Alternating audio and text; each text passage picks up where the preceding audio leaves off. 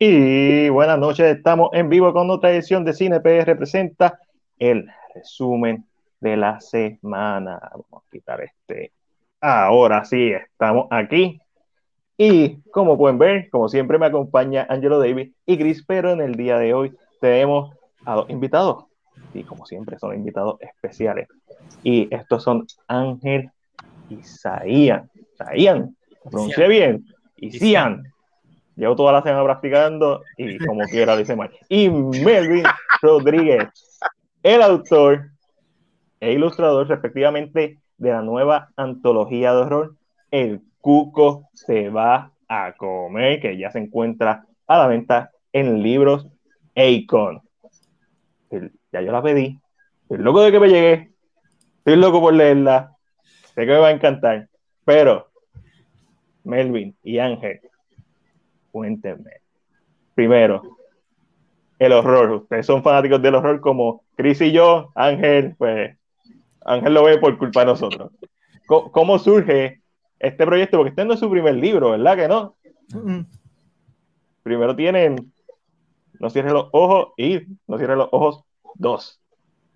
¿Cómo surge la idea de, ok, vamos a hacer libros que sean antologías de horror? Cuénteme. Quiero saber, estoy súper intrigado. Bueno, pues yo siempre fui súper fan de, del género. Y en la universidad, cuando yo estuve en, este, en la universidad, eh, yo hice algo de, de, cine, colaboré con, con, algunos cortometrajes. Y para ese tiempo yo quería hacer esta colección de cortometrajes que ocurrieran en Puerto Rico y que ah. fueran de cada género distinto de horror para ver cómo esos géneros del horror se podían representar en Puerto Rico y qué realidades iban a reflejar, porque el horror siempre refleja estas realidades sociales. Si es bueno, en mi ah. opinión, si es, si es bueno horror, siempre refleja. Cuando horror, eh, pero como Night of the Living Dead, que excelente, eh, The Thing, Desconfianza, hay, mil películas que podemos hablar de eso. Pero, entonces, de ahí es que sale. Y, y te pregunto, el cuco te va a comer. Diez historias de terror y horror. ¿Qué, podemos, ¿Qué puedo esperar? ¿Qué todos los lectores que nos están viendo pueden esperar del libro? Mira, este, en, en, este libro, El Cuco te va a comer, yo recopilo 10 eh, de, de, las historias que más me gustaron, que he escrito en los últimos años de horror y terror. Eh, llevo escribiendo ya horror y terror, yo creo que desde 2014, así que llevo como 6 años ya escribiendo horror. Eh, planificando este libro como 3 o 4 años. bueno, en realidad empecé a, a, trabajar en este libro como tal, como un concepto, en el 2016, después de, de que nosotros publicamos No cierre los ojos uno. Anterior a esto, pues yo pues había escrito algunos cuentos de horror y qué sé yo. Siempre me ha gustado el horror, siempre he sido fanático del horror, las películas. Eh, uno de mis primeros acercamientos a la literatura fue Edgar Allan Poe, la, persona que es responsable de que pues, me guste mucho lo, gótico, lo oscuro, el horror eh, en, en, la literatura, no solamente en el cine, porque pues yo desde chiquititito veía películas de horror, mis papás no me, no, no me decían que no las viera, al, revés, ellos me dejaban verlas y después de que las veía me estaban asustando toda la noche. Eh, y una de las frases que me decían este, mis papás cuando yo era chiquito, era pues, el cuco te va a comer. Y ellos lo decían como para usualmente como si, si yo pues no me avanzaba a acostar o si estaba fuera muy tarde. Eh, ellos decían estas cositas para como que yo pues obedeciera. Y esto estamos hablando yo de 3, 4, 5 años, tú sabes. Eh, y esto es una de las frases que se quedaron conmigo. Eh, y pues que luego, cuando estoy en el proceso de redactar el libro, pues una, una de las de, las cosas que yo más recuerdo de mi niñez y yo quería como que traducir eso, ¿verdad? Eh, pero nada, este, estuve un par de años este, escribiendo cuentos de terror y cuando nosotros publicamos la, antología de, de No cierre los ojos, este, nos propusimos cada uno que queríamos seguir desarrollando el horror en Puerto Rico como género, este, eh, como un género entretenido, como un género que tiene mucho que decir pero sobre todo que tiene la posibilidad de, tú sabes, de, de, cambiar las expectativas de lo que tiene la gente sobre lo que es un libro en Puerto Rico, lo que es este, la ficción. Eh, y habíamos decidido, pues mira, vamos, uno de nuestros próximos proyectos tiene que ser un libro de horror. Y desde entonces estuvimos pensando y, y, elaborando y trabajando cuentos. Este, eh, estuve muchos años todos, todos estos últimos años, desde, desde, ese momento hasta ahora, he estado este, metiéndole duro a esos cuentos, a, a esas historias.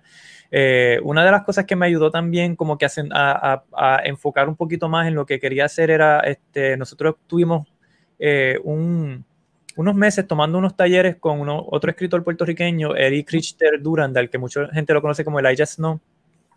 Eh, cogimos un taller pues, de, escritura de terror y horror y terror. él. nos dio una lista de, de, de, pues, de, ejercicios. Y yo cogí esa lista y la hice completamente mía. Ok. nice. Y de ahí salieron muchos de los cuentos, incluyendo la del Cuco, que fue un ejercicio de, un ejercicio de convertir una, una leyenda en realidad, básicamente. Era, la, era, era el reto. Y yo pensé rapidito en el Cuco, porque yo, yo este, lo, lo recordaba desde mi niñez y quería explorarlo, quería, eh, quería entender quién era el Cuco, porque, ¿sabe? Tanto miedo que le tuve de nene cuando mis papás me asustaban con el Cuco y yo ni sabía qué era y ni, ni, ni, ni a qué se parecía, ni, ni, de dónde surge, ni qué es lo que hace. Y todo eso, pues, me llevó a mí, pues, a, a, a escribir ese cuento en particular, eh, pensando no solamente en eh, en, en lo, de dónde viene históricamente, pero también como yo me lo imagino y como pues yo, yo lo pensé. Y pues, eventualmente, después de, del proceso de escritura, este, tanteé con un montón de títulos y qué sé yo para el libro en general. Y al final dije, tú sabes que el, el, cuento que tengo que, el, el título que tengo que poner es el del cuco. Claro, claro. O sea, clásico. Y, mano, el, el, título, el título es como que ya, eso es todo. Eso es todo lo que yo necesito saber. Una antología de terror, 10 cuentos, el cuco te va a comer, de Puerto Rico, ya. Pero, sin embargo, hay algo extra, en mi caso, que soy extremadamente visual, y es, voy a poner este que es mejor, las ilustraciones. Melvin. Estas ilustraciones están en la madre Vamos, así, que estamos hablando antes de empezar el podcast. Esto me recuerda a The Thing, pero que es mi película favorita de horror de todos los tiempos, 1982, John Carpenter, en la madre. Pero este, este árbol solitario con este gato, esta silueta, este animal, me hace pensar en otras películas. La primera que se me ocurre, Anticristo, de, de Lance Frontier. O sea, son imágenes bien, e son ilustraciones que hablan. Tú, tú sientes el peso de esas ilustraciones, tú sientes la historia detrás de esa ilustración, tú sientes esa criatura que... Por eso fue que cuando el intro sale así, estilo Joss, como que, ah, como que el cubo te va a comer, como que está el peso de la ilustración. ¿Cómo te inspiraste para hacerlo de, eh, película, música. Cuéntame. Pues mira, eh, esta fue como que mi primer gran proyecto de yo estar diseñando eh, criaturas de horror. Yo había hecho antes este, una que otra criatura, pero esta vez fue como que empezar a diseñarla completa. Entonces, tomando parte de lo que está en la descripción del cuento de Ángel, yo empecé a, a, elaborar desde ahí eh, y el concepto inicial del cuco es bien funny, porque la cabeza del cuco es en realidad una calabaza. Okay, que okay. Yo hace mucho rato dibujando distintas calabazas y, y, viendo la forma en cómo yo puedo hacer una calabaza creepy. Eh, y algunos de los primeros diseños pues son bien, bien graciosos, algunos parecían viejitos, este, otros parecían como que más animales. Eh, pero entonces luego empecé a, a darle esa textura de que estaba casi como que con la cara un poco rota, los dientes bien filosos, porque quería crear esa, esa sensación de este monstruo que una vez te, te agarra la piel, te va a empezar a comer. y, y, en el área alrededor de los ojos quería un poquito como que presionar el botón de los tripofóbicos y como que ponerle esta cuestión de los puntitos. Yep, yep, que, yep, yep, que, que, eso es algo que, pues, que a muchas personas le, por alguna razón les, le, los priquea. Los okay. priquea, no sé por qué. Eh, uh -huh. Y pues dije, vamos a ponerle los, los ojos como que esta cara y también que se mueve porque la parte de atrás como que se ve un rostro. Uh -huh. eh, para contar un poquito que pues cuando el cuco come, pues hay algo también de, de absorber. Yo creo que esa es la parte que me hace recordar a The Thing, específicamente. Eh, algunas personas quizás no han visto la original, pero en el 2010, 11 salió una precuela. Y es como que eh, hay algo detrás de eso, hay una historia y eso demuestra, y eso, como mencioné, es una ilustración que cuenta una historia de por sí, es como que, ok, ya tengo parte 1, que es el título, excelente, brillante, y tengo parte 2, una ilustración que está, como yo digo, en la madre, gracias Elaya por pegarme la frase, so, y, y plus es de aquí, y es como que esto hacía falta. Y, hace falta adaptar esta historia claro.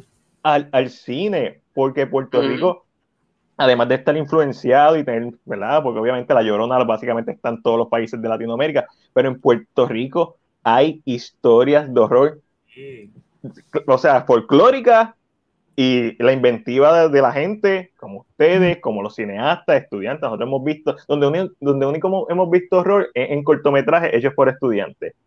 No, no, no se ha hecho un intento serio a la fecha de traer un filme de horror en la pantalla grande. Sí hay, sabemos que hay, que se están trabajando. Transform va a tirar una película de horror. Hemos visto otras películas de horror que están, que quizás por esta situación, ¿verdad? Que estamos en el mundo, pues no se puede. Pero para eso están los libros en los libros no tienen que salir en el cine.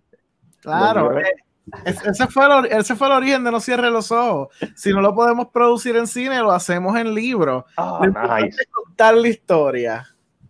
Sí, una de las cosas que tú mencionaste sobre todo lo, todo lo que hay en Puerto Rico que contar sobre este, el, el, el horror y el terror. Este, o sea, nuestro folclore. O sea, toda. para empezar, somos una fusión de, de cultura.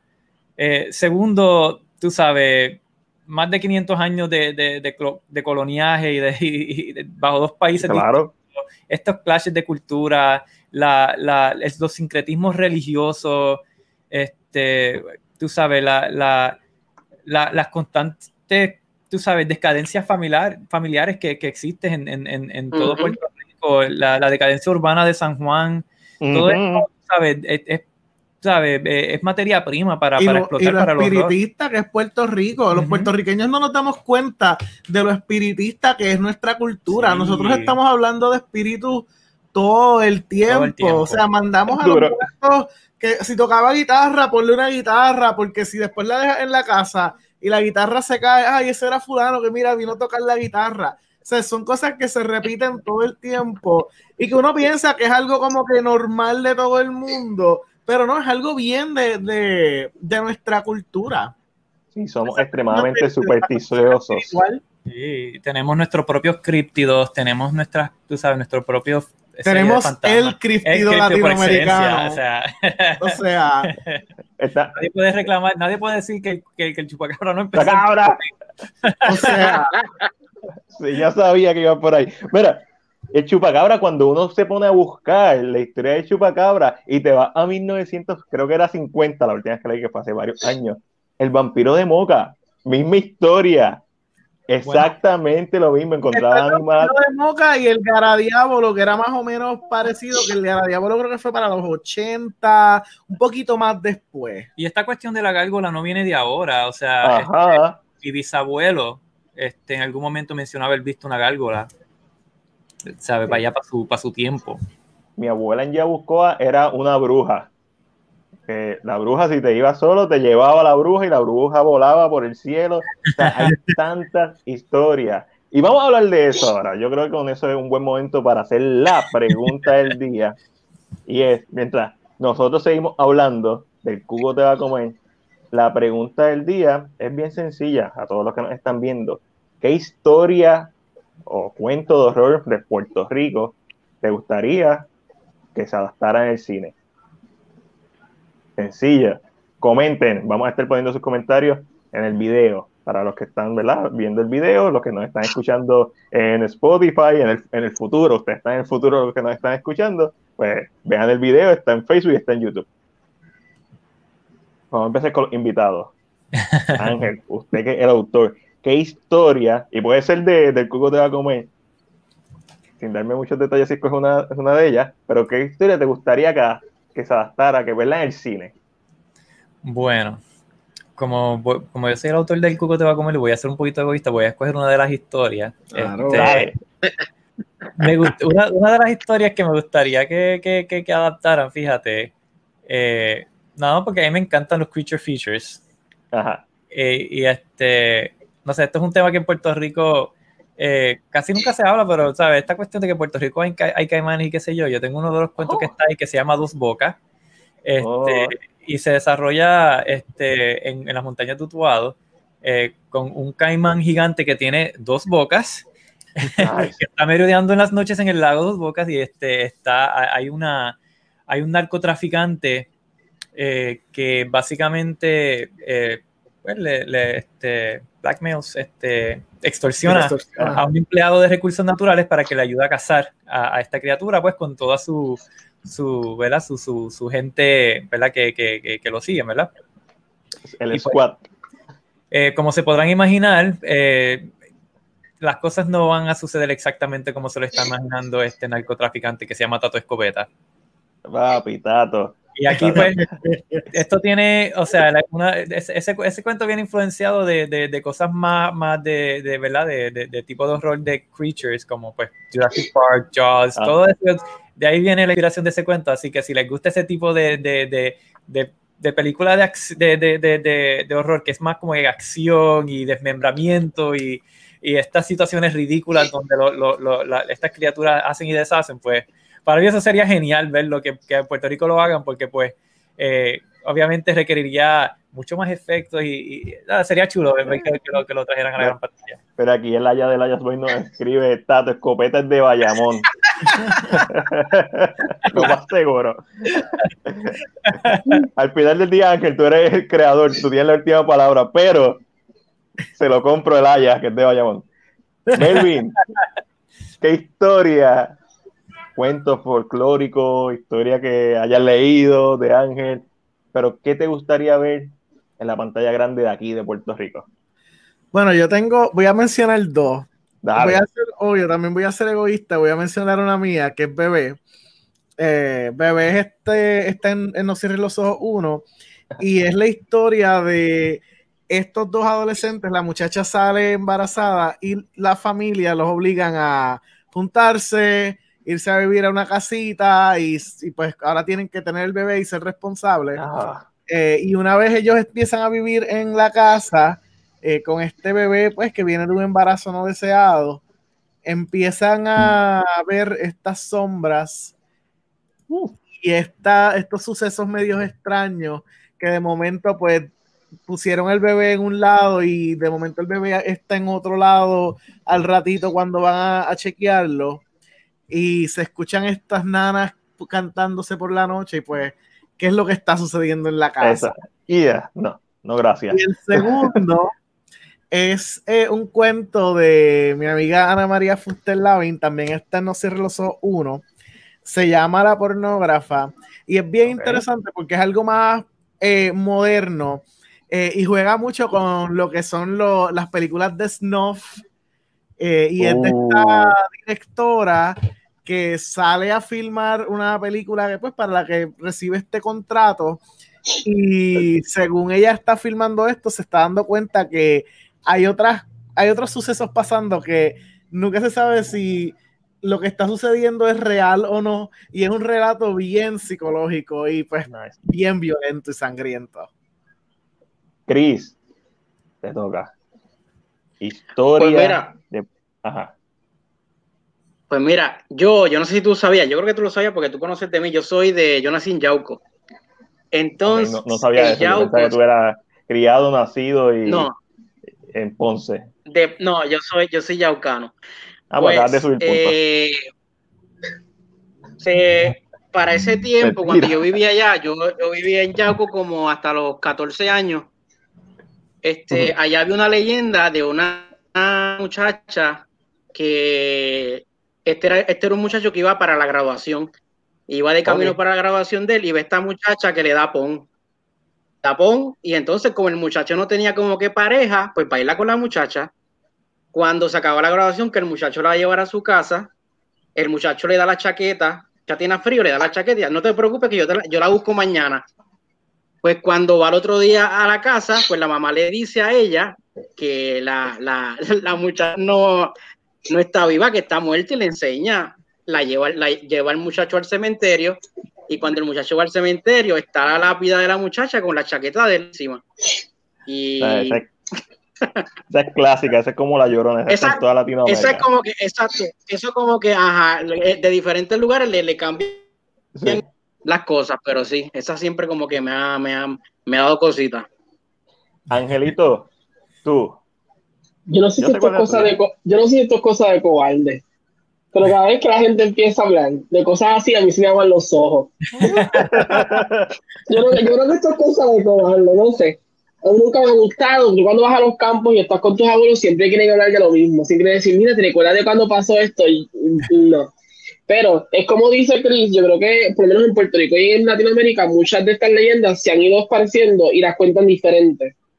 Cuentan una historia distinta, la, la Llorona, el puente, pero yo, yo soy de Peñuela, yo me crié en Peñuela, toda, ¿verdad? Toda mi niña yo estaba en Peñuela.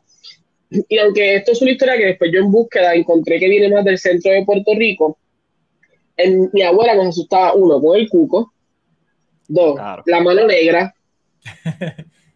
y el problema de la mano negra es que alguien en mi casa siempre se ponía un guante y metía la mano por la ventana, lo cual es un trauma real. y la tercera era el hacho. Nosotros vivimos en un área donde están lo que son las salinas de, de Peñuela.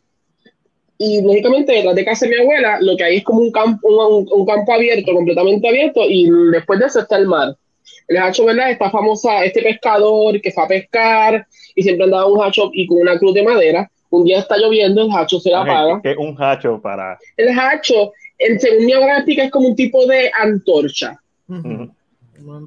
Y en el momento que está lloviendo, se le apaga y decide prender la cruz para alumbrarse. Pasan una semana, él muere, se enferma y muere, pero entonces ahora la gente dice que cuando tú ves una luz al fondo de cual, como que, y eso lo hemos escuchado en el monte, en la playa, en cualquier lugar, es él que está buscando las cenizas de la cruz, porque por eso fue que fue más. Y mi abuela, nosotros ah, estamos en el parque, mi abuela siempre grita, por ahí viene el hachi, tú lo que haces es correr. Tú no miras ni para atrás ni para frente y tú corres. yo creo que es, es yo, yo siento que si fueras una película, yo creo que es interesante, como son historias tan cortitas, yo creo que una película que cubra varias antologías, tal vez un abuelo contándole a sus nietos, ay, y como que se cubra así para que haya, y creo que hay mucho donde contar, aquí en este país hay demasiado. Tú sabes que yo, yo llegué a conocer a una persona que me contó, esto era una persona bien mayor, yo yo hago, yo hago, a mí me gusta mucho la historia y pues yo he hecho mucha historia oral, este, y hubo una, yo conocí un, un señor que me contó que él llegó a, ver al Hacho en persona. Ah. Eh, y él me hizo toda esta historia de, pues para ese tiempo casi no había atendido eléctrico porque él era bien, él era bien mayor. Este, y que él venía en una guagua de noche. Entonces eh, ellos estaban viendo como que la luz que los venía siguiendo. Entonces, según se fueron bajando todos los demás que iban en la guagua, a lo último, el que quedaba, pues era él y el chofer y el chofer como que le dijo, yo te voy a dejar y lo sigo, porque, ¿sabes? No voy a, esto nos viene siguiendo. Entonces, él supuestamente se bajó y encajó a correr y él veía el hacho persiguiéndolo hasta que entró en la casa y cerró la puerta. Con seguro, cerró la puerta de la casa, la puerta del cuarto y con sábana por encima. Para, mira, quiero decir que en los comentarios tenemos a, Ángel, que es verdad de Bate de Vibranio, y tenemos a Aya. Ángel, yo, eh, yo creo que tú debes hacer una historia de Tato Escopeta, porque los comen, ellos quieren saber de Tato Escopeta. Mira, mira. Están ahí, Están, si creo saber sobre Tato Escopeta, el este, librohacon.com, ahí consiguen el libro. Papi, si les gusta, saber si les gusta, me dicen, le escribo la secuela, no hay problema. bueno, yo, en base a la historia que me contaste, no sé si quedé mucho de Tato Escopeta, pero siempre puedo hacer una precuela. Vamos a ver, no sé, no sé, estoy loco por leer esa historia. Eh, yo voy a ser egoísta como ustedes, voy a hablar de bien leve de un borrador que una vez yo escribí de una historia. A mí me encanta el slasher, y para mí no hay figura más horrible en, en cuanto al folclore de Puerto Rico que los, que los gigantes. Porque diablo no hay un slasher con un B gigante como el antagonista.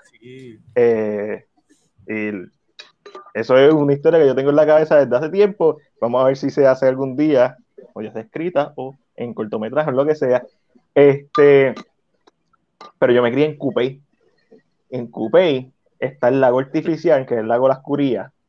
Y ese lago es bien famoso porque tiene lo que se conoce como la, la trompeta, que no es otra cosa que un desagüe de agua este, pero por ahí siempre decían que, que tiraban, no te acercaras porque te que iba a caer.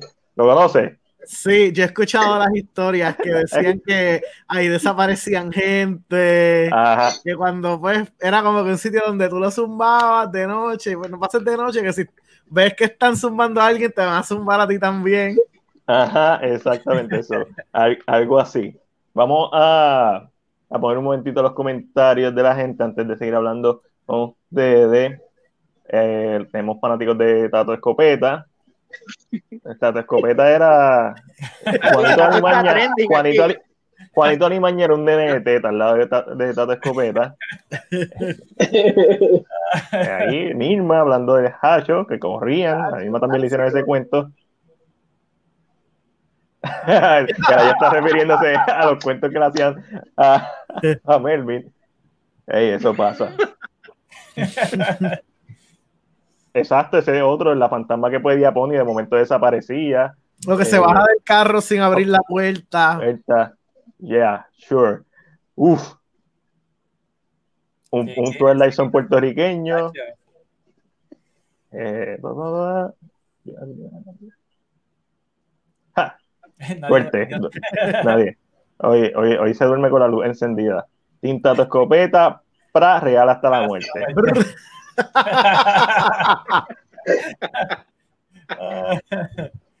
la zona más tripiosa, está la versión puertorriqueña de Twilight Zone, frita, el Aya es fan de, de, Tato. El Aya, el Aya a fuego. El Aya, yo estoy seguro que el Aya está loco de, de saber más de Tato Escopeta, al igual que todas las otras nueve historias que están dentro de El Cugo te va a comer. Ya está disponible, como pueden leer aquí abajo, está en librosacon.com. Ahora, cuéntenme de Acon. Yo hice un mini research gracias a Google. Acon, palabra griega, Cuéntame de dónde sale el origen, por qué se llama Acon y cuál y qué quieren hacer con libros Acon. Bueno, pues Acon eh, se llama así porque queríamos como que ser ese icono de la literatura de horror, ciencia ficción y fantasía de Puerto Rico.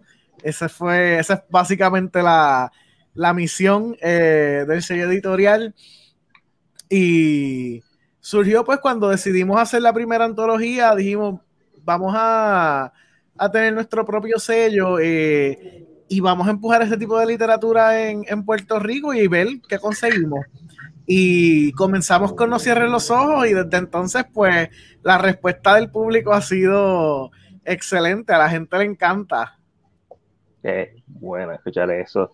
Y así hace falta, sigan, eh, vamos a estar leyendo me van a ver por ahí en dos o tres videos con el libro, ya sea de fondo, ya sea leyéndolo, porque estoy que, que promocionarlo, estoy que patrocinarlo, esto lo, lo, es necesario, no solamente, no solamente para mí como fanático del horror, sino porque es necesario que las historias de Puerto Rico, ya sean inspiradas, ya sean originales, se cuenten. es, y ustedes no están haciendo, ustedes están haciendo algo que muchas personas sueñan hacer y, por eso les damos las gracias y estamos locos de ver más de lo que hacen y estamos locos de que alguna de esas historias la adapten a la pantalla, ya sea grande, ya sea cortometraje, ya sea como sea. Este, y créanme que nos vamos a mantener en contacto porque de alguna forma u otra vamos a hacer que eso pase, ya sea como intermediario, ya sea como sea, pero eso debe pasar en un futuro próximo. Gracias, gracias. Ángel y Melvin. El piso es de ustedes, los vamos a dejar solitos. dónde la gente puede conseguir el libro y dónde los pueden conseguir ustedes en sus redes sociales. Bueno, este, mi gente, este, eh, pueden conseguirnos a través de librosacon.com, esa es nuestra página web. Eh, en la página pues pueden este, adquirir los libros, tanto El Cuco te va a comer, eh, No cierre los ojos 1, No cierre los ojos 2, esas antologías que tienen este, una gran diversidad de autores puertorriqueños que escriben horror, como Ana María Fuster, José Ravelo, Juliana Cruz, J.D. Estrada, este, Nomar Nico Borrero, Sandra Santana y un montón de escritores que colaboran en esos proyectos de, de, cuentos de horror y terror. Este, el Cuco te va a comer es el libro de mi autoría, ¿verdad? Son, son 10 cuentos que, que, pueden conseguir ahí. Este, también eh, también en nuestra este, página también tiramos este, artículos y noticias y todo eso, así que pueden estar pendientes por ahí. Además de nuestra página, pueden conseguirnos en, en las redes sociales, en Facebook, en Instagram y en Twitter. Este, el Instagram este, y el Twitter de nosotros es arroba librosacon. En Facebook pueden conseguirnos en facebook.com este, diagonal librosacon. Eh, y así nos pueden conseguir. También este, eh, a mí pues personalmente como autor me pueden conseguir este, en todos lados como Angelician, eh, arroba Angelician en, en, en, Instagram, Twitter, facebook.com este, diagonal Angelician. y pues ahí estoy disponible para ustedes y también pues las redes de, Melvin. Pues además de las redes de Icon me pueden conseguir mi página de artista Instagram, Melvins underscore cabinet y ahí pues este es donde yo publico mis artes. Ahora en octubre voy a estar publicando mucho porque tengo pues yo hago dos retos de arte en octubre que publico específicamente arte de horror y de Halloween, así que sigan para que vean lo que viene. Y tenemos muchos proyectos, así que síganos por favor que eh, no solamente vamos a estar trabajando el horror, que ahora mismo es nuestro enfoque, pero vamos a estar trabajando libros de fantasía que ya se están produciendo, libros de ciencia ficción y muchas, muchas sorpresas más que eh, vamos a estar trabajando con distintos proyectos de literatura, así que manténgase pendiente que esto apenas comienza. Este, estos son nuestros primeros proyectos, pero eh, pronto vamos a, traer mucho más productos que van a ser desde niños, este, libros para, para este, niños, libros para adultos, eh, todos los, géneros, así que este, de, la, de, la, ficción especulativa, así que vamos a estar trayendo nuevos proyectos para ustedes muy pronto. Y claro que sí, vamos a estar ahí apoyándolo, vamos a estar pendientes de todos esos proyectos, vamos a estar leyendo El Cuco te va a comer, próximamente vamos a estar escribiendo sobre eso y como siempre apoyando lo de aquí. Por cierto, Melvin, para el que no cogió, Melvin Cabinet es de una película, no voy a decir cuál. Busquen, hagan el research, estudien. Aquí, la gente que. Ahí los duros somos nosotros. El Aya debe saber también, el Aya es un caballo. Y Ángel debe saber, Ángel Serrano, ellos, esa gente también está dura. Así que, nuevamente, un millón de gracias por acompañarnos un ratito. Estamos locos de, de ver el cuco te va a comer. Y, gente, apoye lo de aquí, de Puerto Rico, para el mundo vienen más, pero necesitan apoyar este tipo de proyectos ahora para que después, cuando Melvin y Ángel estén en allí en Hollywood produciendo las películas, eh, te diga, pues, contra, tengo un autógrafo, contra, tengo el libro, mira, este libro está basado, esta película está basada en esto, eh, primero apoye, si no, si no, así cualquiera. Pero aquí Roberto ya nos le escribe, muy orgulloso de usted, chicos, aquí apoyándolo. Gracias. El le escribe Orgullo Boricua, éxito muchacho, y también escribió más arriba que va a comprar el libro. Quiere saber más de las aventuras de Tato Escopeta. Después me cuenta de las aventuras con Tato. Estamos seguros que eso va a pasar. Excelente, felicidades y mucho éxito. Y Nilman escribe éxito, muchachos. Gracias. Como por 900 veces. Muchas gracias. Nos vamos a mantener en contacto. Y créanme, va, esto va, va a explotar. Gracias, gracias, un placer, de verdad. Gracias por invitarnos. Claro que sí, que se repita. Muchas gracias, muchachos. Éxito. Gracias. Que descansen. Buenas noches. Ay. Bueno, yo voy a tener que comprárselos a mami, porque le gusta el horror. Yo, en la personal, yo. Los fanáticos saben que a mí no me gusta, pero se los voy a comprar a madre, que es Nirma, se los voy a comprar los tres, para que los lea.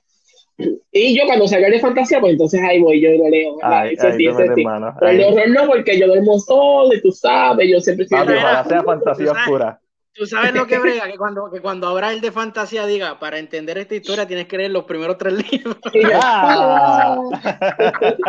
Pero mi gente, lo que están, lo que están con nosotros, apoyando de aquí, apoyando local, es como Matiel mencionó, el género realmente del horror en Puerto Rico no se siente como otro género.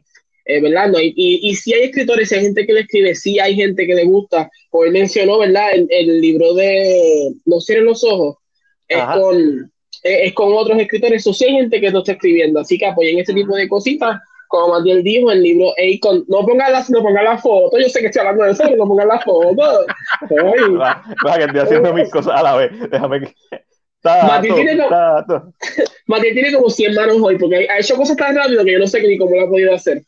Eh, pero sí, apoyen, apoyen, este tipo de cositas, vayan al libro acon.com, cómprenlo si conocen a alguien que le gusta la lectura de horror, compren verdad estas historias y, y apóyenlo de aquí, eh, ¿verdad? Son artistas que regalo, nosotros. El regalo perfecto para Halloween, el librito. Está, estamos ahí, so que, eh, o sea, yo, entiendo que es necesario, a veces a, la gente le encanta el horror porque, vamos a decirlo, que en Puerto Rico la gente va al cine mucho a ver horror, porque no puede primero algo de aquí, algo que sea de aquí, así que eh, ¿verdad? Muchas gracias a Angela Melvin, ¿verdad? Que estuvieron con nosotros. Tuve todo el tiempo callado porque me la estaba haciéndome popó. Me manché el pantalón. Papi, eso que no lo has leído. No, y no quiero que ni si lo leen ni me digan lo que pasa, porque a mí, me dije estaba contando lo de bebé y yo estaba asustado. Tatos Chronicles. Eso es, tranquilo, Laya, eso, eso va a pasar. Eso va a pasar. La saga de Tatos vamos a apoyar, vamos, compramos este y cuando ya, lo tengamos, hacemos, hacemos un grupito en Facebook, quiero más de Tato. Y tú sabes, un hashtag. Crónicas, crónicas de Tato, las crónicas de Tato, y, contando cómo ah. su vida. Y uh, puso un comentario que Tato era el que los tiraba en el lago de las cruces. Uh, so, ya me mezclaste una cosa con otra. Los fantasmas de las curías quieren matar a Tato. que están backstage. Lo estoy viendo riéndose. Tienen que estar, es que, es que ellos, me están escuchando, pero yo estoy muy, de verdad tengo mucho miedo. En este momento yo no sé cómo yo voy a continuar este podcast. Pues, tú sabes, lo tenemos que continuar, este, pero nuevamente, mano, o sea, ahora vamos más al tono del podcast regular. Mira, está todo aquí. Libros Acon. Yo normalmente no digo sálganse de podcast, normalmente se termina el podcast y vayan, ahora, sálganse un momento. Libros Acon. Háganse en un momento, va, cómprenlo. Está, si no me equivoco, a 15, a 15 dólares. Está regalado. Y si solamente sigue estando regalado, está apoyando algo de aquí, está promocionando a que se siga haciendo este tipo de proyectos. So, es win-win. No, no te gusta el horror, se lo regala a alguien. Tienes que conocer a alguien que le guste el horror. Mano, esto no falla. No falla. Después no los quiero ver. Después no los quiero ver diciendo ay, yo tuve la oportunidad de ver, de comprar ese libro cuando, ¿verdad? y ah. ahora una película, ah, ya está tarde, yo sé está tarde, caballero. Aproveche, sea los primeros, empiece la conversación usted, nunca sea un, un, follower, sea un líder, mi gente, cómpralo y empiece usted la conversación. Y con eso, aquí vamos, como que vamos a empezar, ¿qué hicimos? ¿Qué hicimos? ¿Qué, pues, ¿qué vimos? ¡Ay! ¿Qué empieza lo que vimos? De momento, como que yo vi, yo vi más, que, más que una película, so déjame empezar. Y yo quiero hablar de esa película, yo no la he visto, so quiero preguntar. Ah, pues no, déjame yo decir lo que vi, porque lo que yo vi oh. a decir rápido son tres cositas. Eh, terminé el primero que está en el libreto. Ay, se me olvida. Es que yo estoy viendo los comentarios y el libreto se me va. Eh, pero yo eh, terminé Ratchet, ¿verdad? Que había empezado los primeros dos episodios el viernes pasado. Es una serie buena, si te gusta si te gusta este estilo, American Horror Story, he visto, he visto mucha gente que le gusta. Tengo una compañera de trabajo que me dijo que después del quinto episodio se pone bueno, pero que termina como toda serie de Ryan Murphy. Eh, lo que sucede es que eh, se pone interesante, pero termina como, tú sabes que lo que quieren hacer es una season más. So, en el último episodio es como que, como que drag eso hasta, y, y, yo, y yo creo que a mucha gente le gustó, porque mucha gente que he visto eh, eh, mucha gente de verdad de la que he visto específicamente dice me encantó, quiero ver una segunda parte, que yo entiendo que en números sí los va a hacer. Voy a tener una segunda season, no creo que tengamos problemas con eso. Pero se siente como estos últimos trabajos de Ryan. Yo digo que para mí, de American Horror Story, para mí Asylum es top. Eh, y como que se siente como que esta, esta, esta repetición, esta Gemini primate, mami, que tú estás hablando? Me confundiste No, ahí. Sí, estoy. Tal vez esto, Elabora, pero no sé. que eres Gemini y eres prima, no sé. Eh, pero siento que, que esto, que tal vez para el público general sí, pero si eres fanático, Paréntesis, Ángel nos escribe eh, que viene un- una traducción del libro, eh, posiblemente para el año que viene. Eso es eh, para el comentario de, de Mike- Michael Morales, ¿verdad? Que nos escribe que no, ¿verdad? No comprende mucho su idioma principal, es el inglés, no el español. So, Michael, you're okay. Viene por ahí, So, viene por ahí. viene por ahí. Mira, Coming Tato, soon. Michael, Tato, eh, eh, a translation is coming your way. You're going to talk about Tato one of these days. Tato, English. Tato Shotgun. Tato Shot. No te creas, yo leí un libro, eso, haciendo paréntesis, que uno de los personajes se llamaba Susie, Susie Shotgun. No me sorprende No, que papi. un Tato Shotgun. so. Pero. ¿Por qué nosotros no podemos tener un Tato Shotgun? ¿Verdad que sí? Pero, pero eh, lo que pasa conmigo en lo personal es que yo conozco el material original. Claro. Y siento que como que Ryan como que trató de desligar completamente y el personaje que estaba en el original no es este, como que es este, Sí. este problema que yo tengo de que tú le quieres poner un título a algo para, lógicamente el primer, el libreto original era de un muchacho que estaba haciendo un proyecto de, de, de universidad de cine y escribió un libreto sobre un villano como ella, pero en, en este programa como que no funciona. Si lo ves sin esos ojos, que la mayoría de la gente lo va a ver sin esos ojos, porque esto es una nueva generación, puede gustar. Si te gusta el trabajo de Murphy, te va a gustar. Así que échenle, son ocho episodios, están todos en Netflix, ya la gente paga Netflix de por sí. Así que... Es la que se refiere Nirma. Si no me Ah, equivoco. ah, porque como preguntamos lo que vimos. Es que están viendo, Corillo, ¿qué vieron esta semana? Ustedes también comenten, queremos saber. So, eh, abundando un poquito más sobre Ratchet, porque estoy intrigado, estoy a punto de verla, simplemente por el production value, pues se ve que es un production value bien bueno. Eh, y como yo no he visto One Flew Over the Cuckoo Nest, so no tengo esa No la veas. O sea, ve Ratchet No. primero Y después veo. y, Y- de- y y no- está en Netflix. Sí, sí, yo sé. Y la, ten- la tengo en la lista y, no, y, y no- y sé que me lo estás diciendo no porque cronológicamente pasa después, sino porque realmente son todos totalmente diferentes, imagino. Es como, es como ver Psycho y ver Bates Motel, o como ver Hannibal y ver las películas de... Pero de- Bates Motel, el problema es que yo creo que Bates Motel captivó, cautivó. No era lo mismo que hizo Hitchcock, jamás. No, pero cautivó la base de lo que era. Y en esta se siente, hay como un desprendimiento tan grande, como que no lo siento, lo- no, igual que, no, como, no sé, igual como que no Hannibal, para mí no conecta. igual que Hannibal, que la serie eventualmente llega, digo, no, está a punto de llegar a los libros, que son las películas, pero logra diferenciarse y logra hacer, contar su historia de una manera que no ofende el material original ni las películas en las que, que han salido antes y logra ser propia. Quizá esta serie es demasiado, o sea, no, no logra un balance. I mean, el production value, visualmente, la paleta de colores, como la gente dice, eh, este- I mean, está, es muy bueno, pero yo siento que dados como que yo dije, no puedo, so, ese- siempre ha sido mi mayor problema, me ha pasado con mil cosas ya, por ver la original siempre se me daña la, la experiencia nueva, pero Claro. si no han visto el original, vean Ratchet y después vean eh, One Flew Over the Cuckoo's Nest, muy buena. ¿Qué otra cosa vi? Estoy viendo el drama, como ustedes saben, todos los sábados, estoy a las 9 de la noche aquí en Cine PR hablando sobre un drama nuevo. Este sábado estén pendientes porque creo que voy a hacer un cambio de regla. Mm, Lo voy a decir aquí porque vo- voy a ver mañana cómo la gente reacciona, ¿verdad? Los, los Claro. que siempre, so que estén al pendiente, pero estoy viendo un drama que se llama El Love from the Stars y Ok. el drama trata de este alien que lleva 400 años en la Tierra y se enamora de una actriz. ok. Simple, sencillito. Y lo Nice, otro que me, vi, me gusta el, me gusta el título, tiene doble sentido. Es como que él viene de la estrella, pero también se enamora de una estrella. I like it. como que es bien interesante, es un drama con algo viejo, bastante telenovela, tiene unos vibes telenovela. Y lo último que vi es que, ah, ok, gente, lo que, voy a, lo que voy a decir ahora, don't hate me for it, déjame prepararlo, fui al cine Fuiste al cine. Ya mismo, ya mismo. ayer, ayer fui al cine, y yo soy de las personas que yo si una película ya la vi, yo no la voy a repetir en el cine. Yo dije, pero eh, mi hermana y mi, y mi prima, ¿verdad? Son fanáticas de BTS, y Caribbean Cinemas preparó eh, una secuela a lo que fue la primera película que tiraron de BTS en Puerto Rico, que se llama Break the Silence, y la fui a ver.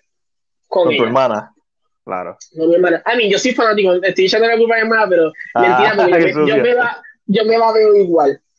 Eh, interesante, el cine, me sentí bastante seguro, pero yo fui a las 2 de la tarde. Vamos a aclarar que yo vi una hora que también hay mucha gente en el mall. ¿A qué cine fuiste? A Plaza de las Américas. Plaza de las Américas. Eh, ahora tienen un sistema de que si yo, ejemplo, ¿verdad? Para los que son los que les gusta ir al cine o quieren ir, eh, yo ahora mismo no hay otra película que yo quisiera ver, pero si fuera una película nueva, maybe lo haría.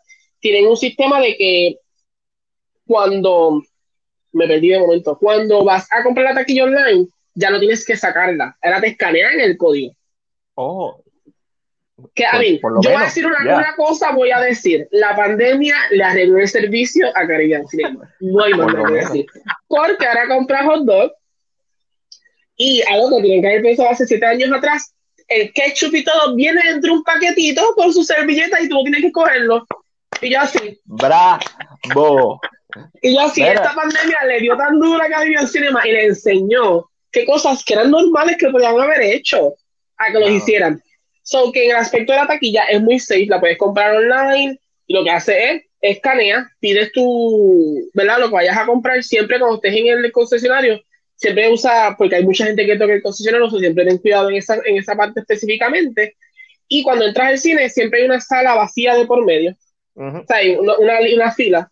Y literalmente estábamos nosotros tres, habían casi cuatro o cinco sillas, un caballero, cuatro o cinco sillas, dos personas más que, y yo esperé a que todo el mundo saliera de la sala, yo salí solo, o sea, no me paré con prisa alguna. Uh que si quieres ir al cine lo puedes hacer, ten tus cuidados siempre, siempre ten tu...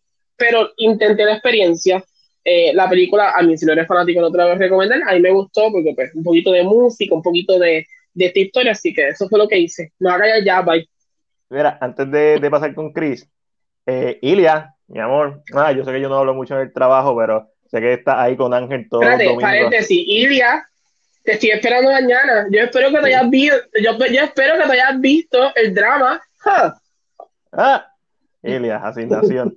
Y, y no Luismi, Luismi, papi, Luismi, llegaste tarde, no escuchaste de Tato Escopeta, te perdiste el chiste, tienes que esperar a que se acabe el podcast para verlo. Estuvo aquí la gente de El Cuco Te Va a Comer, autor, ilustrador, Ángel y Melvin, la pasamos súper chévere. Quizás vamos a, cortar ese segmento, tú sabes, para hacer un que tenga, que puedan ver ese segmento. Pero si quieres saber la leyenda de Tato Escopeta, pendiente. Ahorita sale este video en YouTube y en Facebook. Entonces, Chris, ¿qué tuviste esta semana? Pues yo solamente vi una película, eh, vi de, Devil eh, All the Time. Eh, la película me gustó un montón no te niego que la tuve que ver, eh, se la empecé, la empecé este un día y la terminé el otro día. Es muy larga, es larga, fue larga. Pero obviamente fue que la empecé a ver tarde y pues tenía que trabajar, pero si no lo hubiera seguido corrido. La película es muy buena. La película es muy buena. Eh, vemos a un Tom Holland eh, ya haciendo papeles serios. Papeles, obviamente, a diferencia de Spider-Man, el de Impossible el tipo le mete cuando es nene. O sea, en, lo imposible él actúa súper bien, pero aquí lo vemos eh, con roles eh, un poco más serios. Eh, la película es larga, pero tiene su, su, su, significado de por qué es larga. La película tiene, como pudieron ver, tiene un montón de actores buenos y reconocidos. La película le da el tiempo exacto a cada uno de ellos para que, para, para que se luzcan en pantalla. Háblame de Robert Pattinson criminal. El tipo tiene un, acento eh, bien raro, o sea, de un acento, ajá, de eso este, ajá, bien, bien sureño. O Luisiana, no se parece, no se parece nada a Robert Pattinson, la voz. Es él, él, básicamente el, villano de, la película. Eh, la película trata el tema de la religión eh, para los que no lo han visto, un tema que obviamente a no, todo el mundo le va a gustar. A mí me encantó la película. Creo que, es verdad, mucha gente fanática religiosa. Eh, el otro que, que me gustó mucho cómo actuó también fue este el que hace de Bucky en Winter Soldier. Sale también. Sebastián Stan. Sebastián Stan. Sebastián Stan también hace un buen trabajo en la película. Eh, y creo que la película, la película fue larga y es porque los actores cargaron la película. Porque si esta película hubiese sido con, con actores no conocidos, créeme que la hubiera, la hubiera dejado de ver en los primeros minutos. Esta película eh, fue el director fue Antonio Campos, director de Christine, tremenda película también, si no la han visto. Eh, Christine es de, de la película. No tiene que ver nada con la de, la de Stephen King del carro, otra Christine. Sí, con Rebecca Hall. Eh, y está en Netflix también, que fue una de las películas que vi este año también que me gustó. La película creo que es del 2016, si no me equivoco. Pero esta de Devil All the Time es de las mejores películas que yo he visto este año en Netflix. Bueno, lo que escribe, escribe Nirma, estoy sintiendo ruido del sur. Mira, Ilia vio en Nolan Holmes y le gustó, like, like, estoy por verla. Eh, no la he visto porque yo vi un par de cosas también esta semana, no tanto como me gustaría, pero eso es como que siempre pasa lo mismo. Pero este fin de semana lo empecé chévere, lo empecé viendo un clásico de Blues Brothers de 1980. Esto es una comedia musical. Les voy a poner el link de la crítica que se hizo como parte de la nueva sección de, de YouTube de CinePR, que es Crítica Retro. Eh, voy a estar hablando, voy a estar haciendo top 10, hablando de los top 10 de las películas más taquilleras, las 10 más taquilleras por año, desde 1980 hasta el presente, y a la misma vez, todos los jueves, Throwback Thursday, se me lengua la traba, todos los jueves de Throwback voy a estar haciendo una crítica de una de esas top 10. Normalmente posiblemente empiece desde el 10 hasta el 1, y la primera es de Blues Brothers, que fue la película, la número 10 más taquillera en Estados Unidos en el 1980. Voy a poner aquí, el link para que la gente lo vea. Ah, entonces, está, subiendo. Y quien ve, la, quien ve, la, cara, quien ve la carátula dice que esa película no hizo dos pesos. Papi, esos chavos. ¿Sabes cuál es la número 9? Y, va a ser la número 9 más taquillera y la segunda crítica retro que voy a hacer. Eh, la de, de Blue Lagoon. Nunca la vi. Esa es la del monstruo, de un monstruo. No, no, no, no. Esa es la de los nenes que están en la, en la isla, que crecen en la isla, están en Nu siempre. No la he visto, no la he visto. No la has visto, es bien vieja. déjame, déjame. Yo creo que esa, yo creo que esa fue la película que habían este, la que habían este una vez, eh, fue polémica porque la actriz era menor de edad. Pues puede ser. Esa misma. Pues, pero, la, pero ¿eh? los, que, era con, que, era con, era con Shields. Esa, que los desnudos, los desnudos era una mujer adulta, pero como quiera. Exacto. pero hablando, de Blue Brothers, porque a mí los escucho, aunque no estoy en eh, Blue Brothers es una de las cosas que ya no sé si lo hacen todavía, pero antes en Universal tú los veías en su vehículo. Yo pasaba por Universal. La última vez que yo fui, 2017, si no me equivoco, todavía estaban. Eso es, una, es un clásico de estos de que tú lo ves ahora y te lo disfrutas, porque te lo disfrutas todavía. Bueno, sí, eh, yo, yo vi la versión extendida y hice la crítica a la versión extendida. Y mano, es como una cápsula del tiempo. Hoy en día no, no, no funcionaría uno, porque el humor ha, cambiado. Pero es tan especial esa película. Yo la veo y la siento tan especial y la música está, está tan buena. Está Ray Charles, está Aretha Franklin, o sea, ahí está James Brown, hay un montón de gente. Está Carrie Fisher, tiene un personaje random. Es como que la primera vez que la vi, que fue el año pasado, fue como que hace Carrie Fisher en esta película. Y el humor es, y mano, la cinematografía está en la madre. Es como que esta película técnicamente es mucho mejor. Fue en su año, rompió el récord de autos más destruidos. Estaba hablando de una película que es una comedia musical y tiene mejores escenas de acción que muchas películas de acción. Destruyeron 103 carros para la película. Y había chavo. había chavo, dice Power Budget, y mano, este, mano, está, está, está en la madre. También vi, estoy, porque como si yo no tuviera cosas que hacer, eh, además de, ¿verdad? Pues también voy a hacer un especial de Friday the 13 todos los viernes, de aquí al viernes 13 de noviembre, va a salir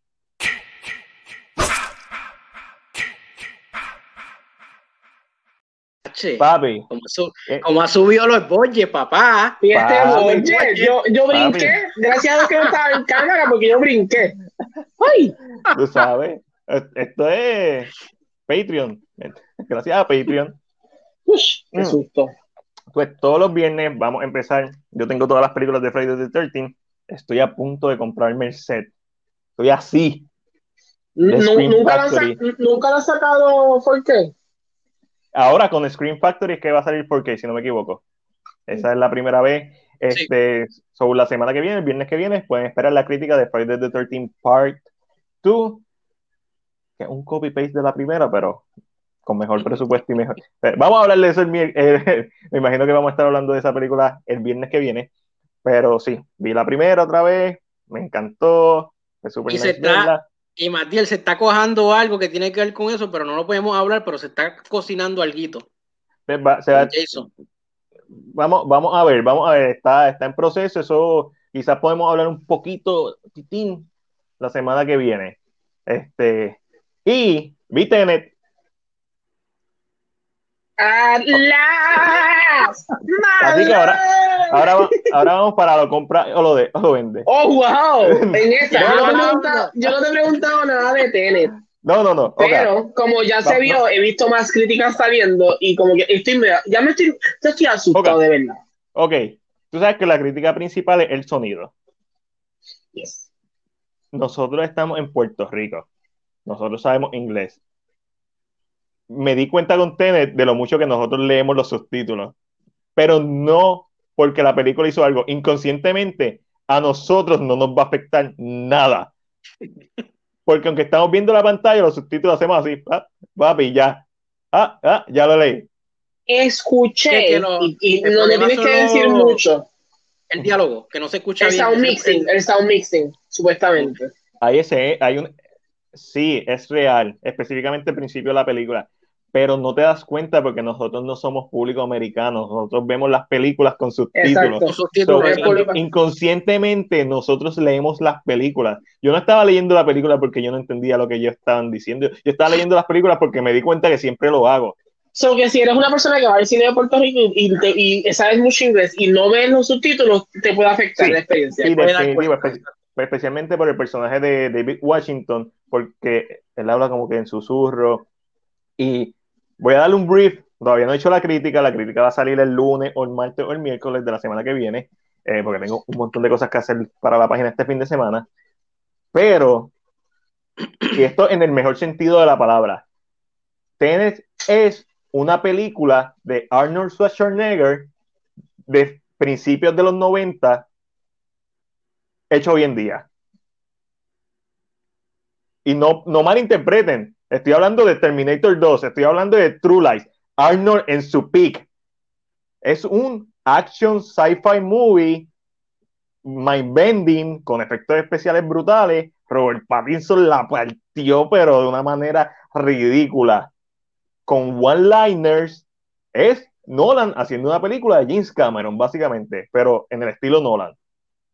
El concepto de, de inversion se entiende, no es, no es difícil de entender, no tiene, tiene sus momentos en la película, pero no la, la película no gira alrededor de, de, eso. Es como Interstellar. La película no gira alrededor de, de, eh, de las partes del tiempo. Es parte importante, es un segmento grande, pero es parte de la película.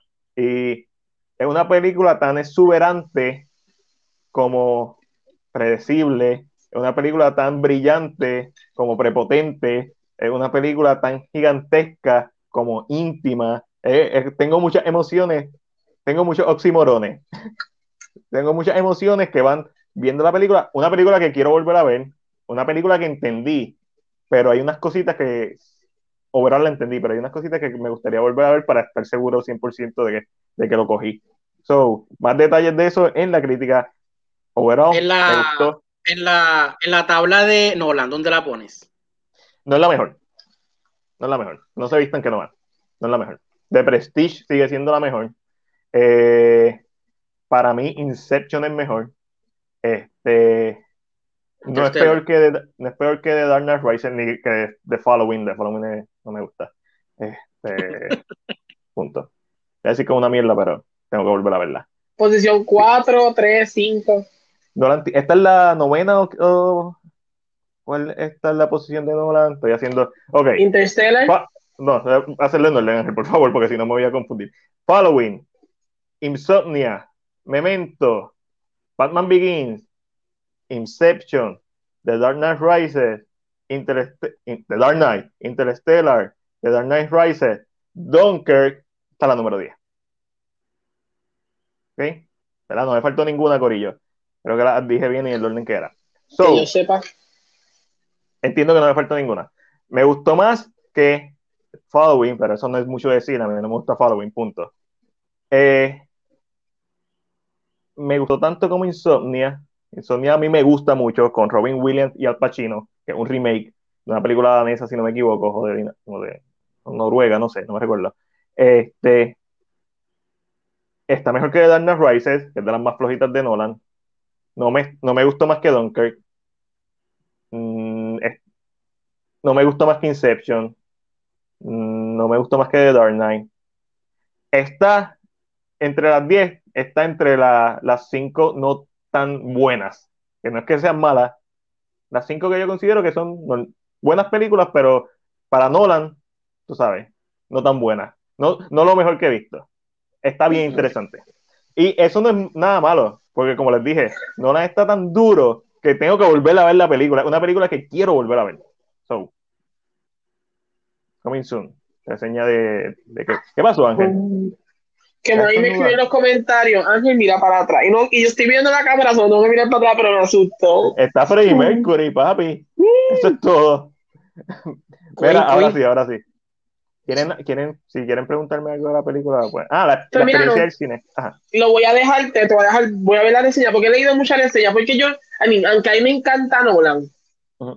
Yo, siento que el- últimamente el hype de Nolan es como que me ha impulsado, como que no estoy como que, se me ha puesto a leer mucho. Eh, Así que como que no, no quiero, no, no quiero preguntarte mucho, so quiero leer más, tú, más que tú dices, porque si yo pregunto, yo pregunto específico, quiero saber más lo que tú dices como que de ahí. Pero en lo que estabas diciendo, ¿cómo tú fue tu experiencia en el cine? Sé que era con prensa nada más, eh, pero ¿cómo fue? Mano, eh, en la experiencia de volver al cine, yo no voy al cine desde febrero, desde Bloodshot. Básicamente fue la última película que yo vi en el cine.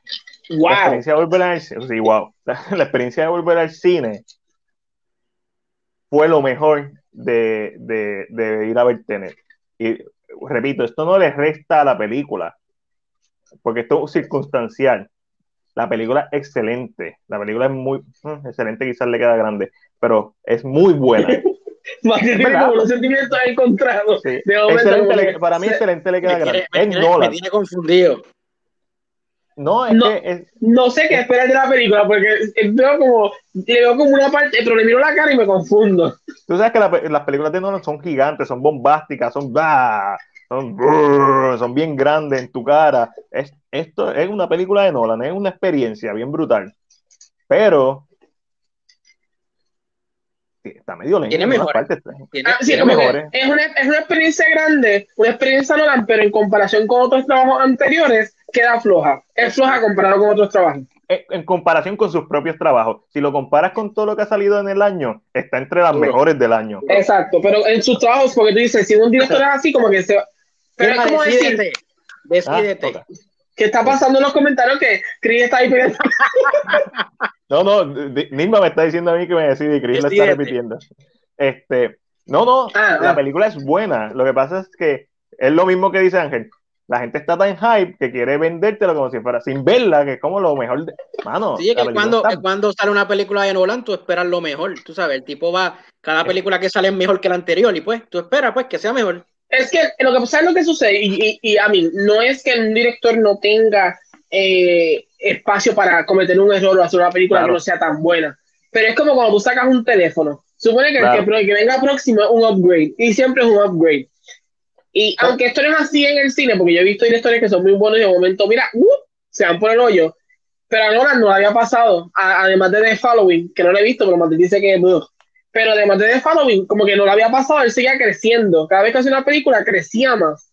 Y entonces, la sorpresa de que Tenet aparezca, y tal vez no sea mejor que películas que ha tenido hace. ¿Cuál fue la última película? Dunkirk. ¿Hace cuánto fue? Dunkirk.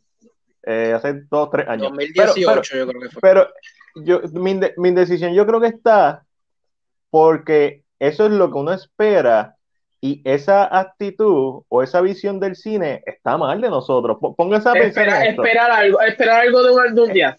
Exacto. Porque, Pero el problema de esto es que yo creo que es una mentalidad de todo el mundo ya. Todo el mundo espera que, que, esto sea una película Duncan. Ya tengo que lo digan aquí pegado, que si no ¿sabes? Y, y, y, yo creo que eso afecta a un director. Yo sería un director que haría una película buena, una mala, una película buena, una mala, una película buena, una mala, ¿sabes?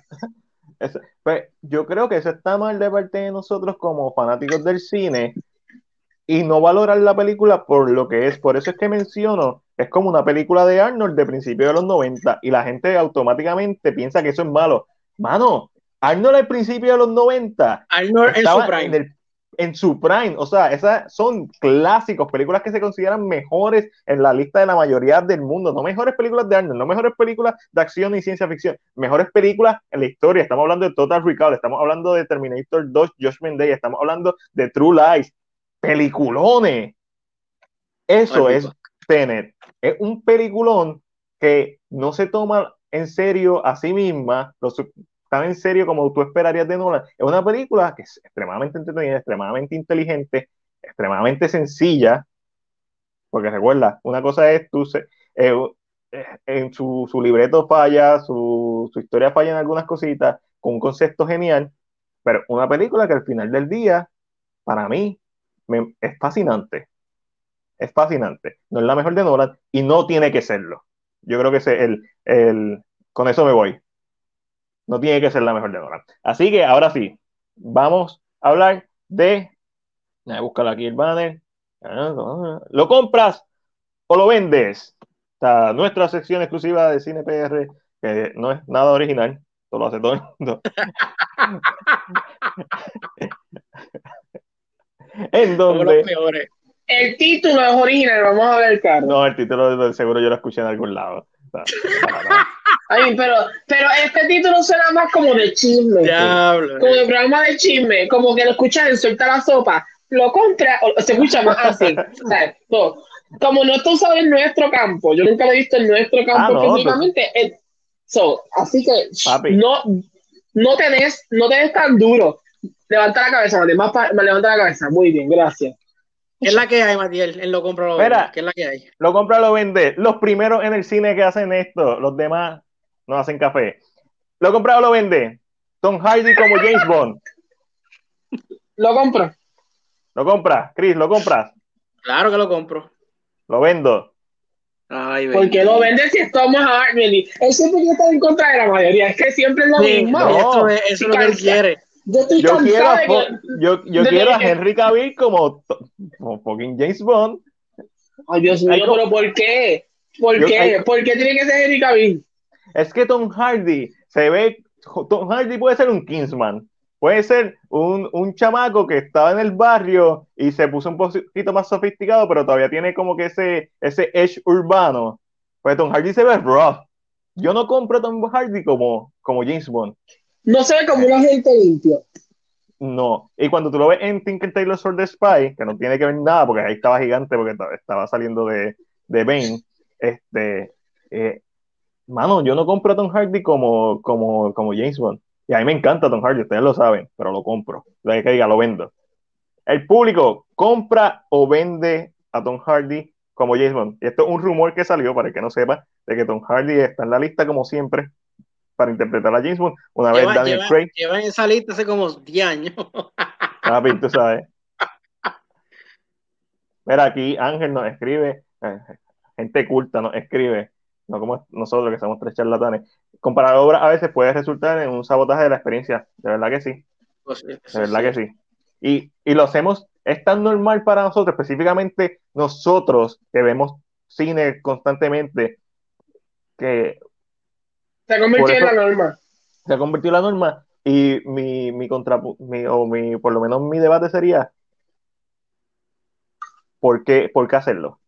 ¿Por qué, ¿Por qué, llevarlo todo a eso? Sí, la vamos a comparar, es, es naturaleza hacerlo, pero ¿por qué disminuir la, la experiencia? Porque no es mejor que Dunker, para mí. Pero yo, yo creo, yo creo que eso es, en parte, y no, no estoy muy seguro si yo esto yo lo escuché cuando estaba viendo el live de allá de, de la comparación o de la con yo creo que esto es natural. Llegamos a un punto en donde todo el mundo compara, comparan todo, no, o sea, los niveles actorales, comparan todo el tiempo, ay, esta actor es mejor que este, cuando han hecho trabajos que son completamente diferentes. Y es como que esta mentalidad de que tenemos que, para nosotros poder sentirnos mejor, tenemos que comparar con algo. Y yo creo que lo hacemos en el cine, pero también lo hacemos en todos lados. Y, y es como Matías dice, es una falla de nosotros ir al cine esperando que un director tenga la misma, o sea, que va a decir, ah, vamos a compararlo con su trabajo, ah, no me gusta. Yo creo que es, como una falla nuestra. So, no, no, me sorprende que pase. Quiero ver la reacción más del público, porque como no se ha visto en Puerto Rico, no tengo mucha gente que la ha visto. So, he visto mucha, mucha reacción de críticos. Y como que todavía estoy como que en la espera de qué el público general va a decir, que tal vez es el que lógicamente más dinero le puede dejar a Morán, porque es el público. Quiero saber cómo reacciona. So, que yo, la veré, no sé, no, no sé si iría, eh, a menos que Matías me invite y me la pague. Pues si eso pasa, lo digo en vivo. Pues, puede, puede ser, porque yo la quiero volver a ver. Actually, yo la quiero volver a ver. Eh, después voy a, voy a explicar por qué la quiero volver a ver en mi, en mi crítica, pero la quiero volver a ver. Y no es porque es compleja, es bien fácil de entender. Es como Inception. Sí, como dice, Inception le, le, rompió la mente a dos o tres. Y yo veo Inception, es como que, pero se le explica en la película.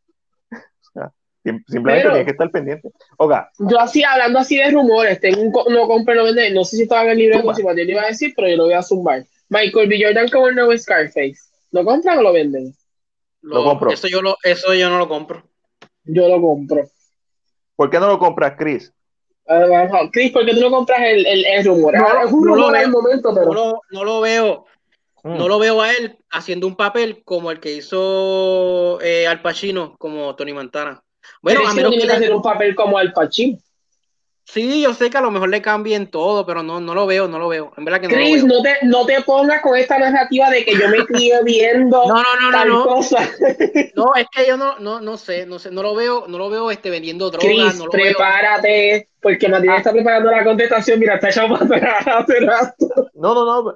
Entiendo lo que estás diciendo, porque el punto de Chris no es porque sea negro, es porque no hemos visto normalmente a Michael B. Jordan en un, papel, papel como este, de un papel de... de Pero un... tú sabes que yo siento, y por lo que te interrumpa, ¿verdad? Porque Seguro. yo siento que este, el papel de Michael. Jordan puede ser muy parecido o puede tratar de emular, emular ¿es que se dice? El papel que hizo Marsha en Luke Cage. Ok, ok. Para mí, Michael. Jordan hace ese tipo de papel y yo, y ya, y mira, usted tenga. ¿Por qué? Porque aunque no lo hemos visto, siento que puede, tal vez eleva su, puede cambiar su, su, su, nivel actoral porque es un papel completamente diferente. Mira, aquí Eliana ah, sobre Tenet nos comenta porque estamos en la expectativa de una mejor sorpresa, de una mejor experiencia, el consumo de algo nuevo, lo anterior a veces no necesita comparación, debe, ser, debe existir. Uf, me fui. Gracias, Ilia, por comentar. Este, a mí Michael B. Jordan, Michael B. Jordan es como que siempre es the good guy, pero Exactamente lo, lo, que yo vi en Black Panther me convence lo suficiente como para yo comprarle, si tú quieres hacerle un villano, porque básicamente ese personaje Scarface va a ser un villano, una, un personaje trágico. -huh. so, y obviamente, y la gente dice, ah, no va a ser cubano. Miren, pero primero estaba sonando, creo que era Diego Luna para ese papel. Yo no sé Sí, pero Diego, Lu Die Diego, Diego, Luna está como la roca. Llevaba como 10 años en el papel. Con de, de Rock con, con, Black Adam. Es como que él, él, él va a ser sí. el nuevo. Él va a ser el nuevo. Sí. Él va a ser el en, nuevo. En algún momento estuvo Leonardo DiCaprio. En algún momento estuvo Diego Luna. ¿Sabes lo que digo? Otro problema, otro problema. Y, que, y esto siguiendo la línea de lo que estamos hablando de tener. Otro problema que tenemos. Cuando hay otro trabajo que existe ya eh, prior al trabajo original, queremos ver lo mismo, queremos que eso, o sea, y vamos con esta expectativa de que tiene que ser igual para que yo me la disfrute. Y yo como eh, hablé, no sé dónde lo dije, eh, José seguro me dice dónde fue que lo dije, pero, pero cuando yo hablé la primera vez que sale Scarface, que, y así, ah, eso Friday, yo, yo tratando de ver, yo no sé qué está poniendo más bien, pero la primera vez que sale Scarface es italiano, el primero es un mafioso italiano. Mm. El segundo es un mafioso cubano en el tiempo donde Cuba, Colombia y Miami estaban llenos de cocaína. El tercero, si lo hacen para esta época, hay, hay, hay, mucha, hay muchos lugares donde tocar, Pero yo entiendo que, dada la situación que está pasando en el mundo ahora mismo en Estados Unidos con el Black Lives Matter, es un momento bien esencial de que Scarface puede contar una historia sobre cómo el sistema le puede haber fallado a una persona y esa persona se convierte en la persona con mayor poder en el bajo mundo. La gente tiene que entender que las películas, el arte se hace a base de lo que está pasando muchas veces. Por eso es que a mí no me molesta que sea él. Yo entiendo que tiene range, como, como mencionaron en los, en los comentarios. Eh, Melvin dice lo compro porque entiende que Michael B. Jordan tiene range. Eh, yo no he visto Mercy, so no sé si el Mercy o Just Mercy, no sé si hace un trabajo como si un trabajo eh, si hace un trabajo, ¿verdad? No sé cómo es, pero entiendo que esto es algo que sí le puede ayudar. En, Just Mercy es un trabajo. Sí, es, bien buena. Obviamente Jamie Foxx se roba el show en cualquier en, el 99% de las películas que le está, pero si Michael B. Jordan, Michael B. Eh, Jamie Foxx es el backbone, pero Michael B. Jordan es, el, es la película. Bueno, está bien. Sí, es como que, so que yo realmente en este aspecto lo compro. Y Esta en de, Station. ¿Tú viste uh, Station? No, dura, está en hechos reales también. Uf, es con Esa Ryan, eh, Ryan Coogler. Fue la primera película que ellos colaboraron. Ok, ok.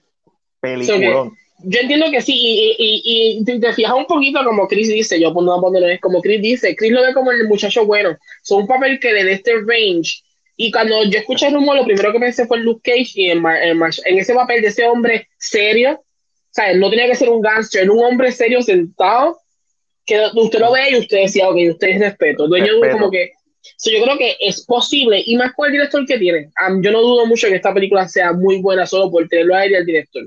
Exacto, el director es lo más, exactamente. Que lo más que me llama la atención es el director. ahora mismo estoy como que bien positivo con la película, pero la gente tiene, es bien gracioso. La mayoría de la gente piensa en Scarface y piensa en la película de los 80, normal, porque es la más popular, pero Scarface es un remake. Un remake, un remake. Entonces, es, la, es cuando, cuando, uno le dice, pero Scarface es un remake, so, porque te estás quejando de que hagan otro remake, de, de, un remake. Entonces la gente dice, ah, pero nadie conoce la original. Como si eso quitara el argumento sigue siendo un remake.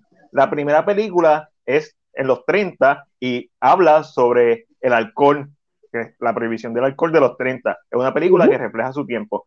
La de, los 80 con el Pacino habla de la cocaína, que refleja su tiempo. Y es un, un cubano americano. Esta película va a ser otra raza con otro problema de droga. Que lo más seguro, para que sea real, quién sabe si habla sobre eh, los, opio, los opioides, ¿qué se llama? Opioides. Ah, correcto. Opioides. o sea, no sabemos, y yo creo que esto es, esto es lo importante el arte. El arte está hecho para que tú lo interpretes y tú lo puedas hacer de la verdad que como tú lo ves. So, ¿Por qué nosotros tenemos que decir? Ay, alguien puso un comentario de, alguien puso un comentario ahí de Tinkerbell negra y como que me calentó la, la oreja. So, lo compro, Tinkerbell negra, de un, de un jodido Tinkerbell. No, no me importa el color que sea. Y si me va a venir con la excusa de que nos criamos, está hablando con nostalgia, eso es un buen argumento. La nostalgia, la misma nostalgia que te hace pensar en Batman y Robin como buena película, no es un buen argumento. la, misma, nostalgia cuando tú ves una película que te gustaba cuando chiquito y ves cuando adulto y dices, ¿qué bajo yo vi? la nostalgia no es un buen argumento. Es entendible, es aceptable, pero nunca es un buen argumento.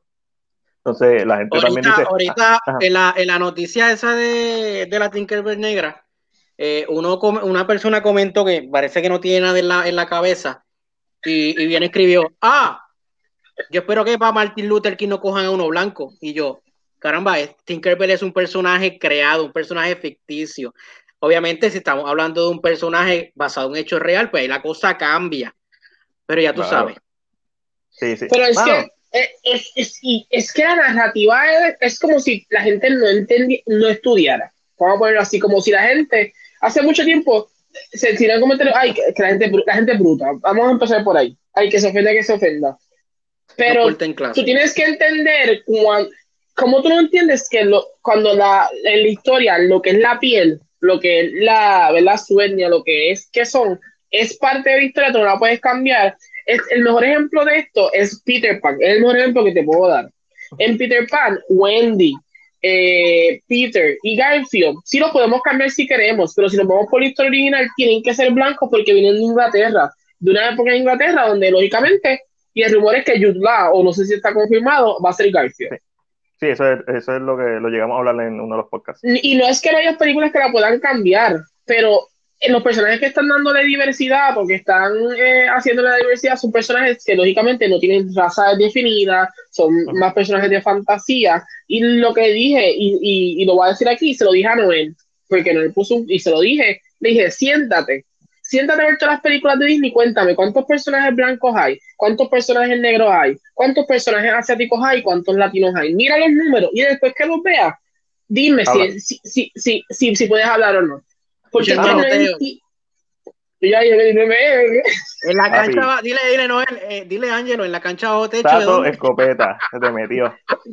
Yo creo, pero, o sea, yo, yo entiendo que y no es, y, y, y, y para la gente que no me escucha, no es que tal vez no te sientas cómodo porque te criaste viendo algo. Yo, en- uno entiende la nostalgia, pero sé inteligente cuando hablas. Habla con, una, con, o sea, con datos, con información que tú puedas defender este tipo de datos. O sea, no puedes decir, ah, no, es que no me gusta porque cuando yo era chiquito, cuando yo era Ah, no. chiquito, cuando Mira, la- es como el, el meme de la hipocresía. Ok. Ok. La gente siempre usan, ah, pues hago Mulan o Pocahontas de negra. Lo puedes hacer, claro que sí. Si tú tienes a Hamlet con animales, entiéndase, Lion King, tú puedes hacer lo que sea. Hamlet es un remake de, el que digas, Lion King es un remake de Hamlet. Lo cambiaste a animales, tienes que cambiarle el tono, tienes que cambiarle el setting, tienes que cambiarle. Si tú puedes hacer Mulan, obviamente no le vas a llamar Mulan, la vas a hacer, pero la vas a hacer toda con raza negra. Se puede hacer, la gente no va más allá. Ese es mi problema, que se quedan en el comfort zone y como tienen un montón haciéndole coro, se creen que son inteligentes y en verdad estás, están, están perdiendo la oportunidad de, de ir más allá, de ver las cosas, de apreciar algo por lo que es. Ángel, ¿lo compras o lo vendes? El actor Jim Caviezel, no sé si lo dije bien, quien interpretó a Jesús en la película The Passion of the Christ, leyó el borrador de Resurrection, que es la segunda parte, que también va a ser dirigida por Mel Gibson, y dijo lo siguiente, será la película más importante en la historia mundial. ¿Lo compras o lo vendes, Ángel? lo vendo. Chris, ¿lo compras o lo vendes? Diosito, perdóname. Pero yo lo vendo. Yo lo vendo. Yo lo también. vendo, yo lo vendo. Esto, y, y ¿Quién volvemos va- a la clase. Esto no quiere decir que la película va a ser una caca o No. que no la vamos a ver o por si acaso. No. Pero él, Pero- él no puede poner, él no puede poner sentado algo cuando el mundo no se ha acabado. So, Uno, dos, y dos. ese es como eh, que un- mi primer algo. Ya, that's it. eh, y dos, es un actor hablando de una película en la que él va a actuar. Claro que va, a- que habla- va a hablar Flores. Como que, ok. Que a mí, yo entiendo que puede ser impactante por el tema y Sí, porque si sí. seguimos la historia de la primera, that's it. Pero, de, o sea, pero, pero decir que es, no puede ser una cosa como esa porque tú no sabes qué va a pasar. I mean, you don't know the end of the world. Que hasta- eh, cuando salgamos de aquí, tengo que hablar de unas cosas que leí que me tienen la mente foqueada sobre el mundo, pero vamos después. Daniel, eh, elabora. No, no, no, mano, estamos simplemente diciendo tu, eh, tu- nuestro pensar sobre Tinkerbell. Espero hoy sobre Mira, cualquier John. casting. John. John, de Dele- John de Legacy Universe escribió que la película favorita es la de Passion of the Christ. Mira, Que, mano, so, tú decís que la segunda, que Resurrection, va a estar mejor en tu caso, John. Es, es mucho que decir. Es Es mucho, es hype. Pero, exacto, está creando hype, básicamente. Pero, vamos a suponer, es mejor. Eso la pone como la película más importante en la historia mundial. Quizás para el público cristiano, pero También. estamos hablando del público mundial. So, no sé. Puede ser, yo, Mel Gibson como director es toda es esa parte. duro. So, es duro. So, nadie se lo quita. Yo estoy seguro que va a ser un peliculón. Y Ok. Jim Caviezel es un excelente actor. No es Sí, man. tampoco. So, Cuéntame, ¿algún comentario sobre la sección que tengamos que leer antes de pasar a los tres? Sí, no. Eso no va a pasar. Eh, yo voy a leyendo los... No, es que no estoy en los comentarios. Pero quita, déjame volver a los comentarios. Déjame ponerlo. Yo es que Eh, de momento, de momento estamos hablando y, nos- y nos calientan otra vez y no. Me gusta el actor. Sí, Yo no. sí que es lo de. Ya.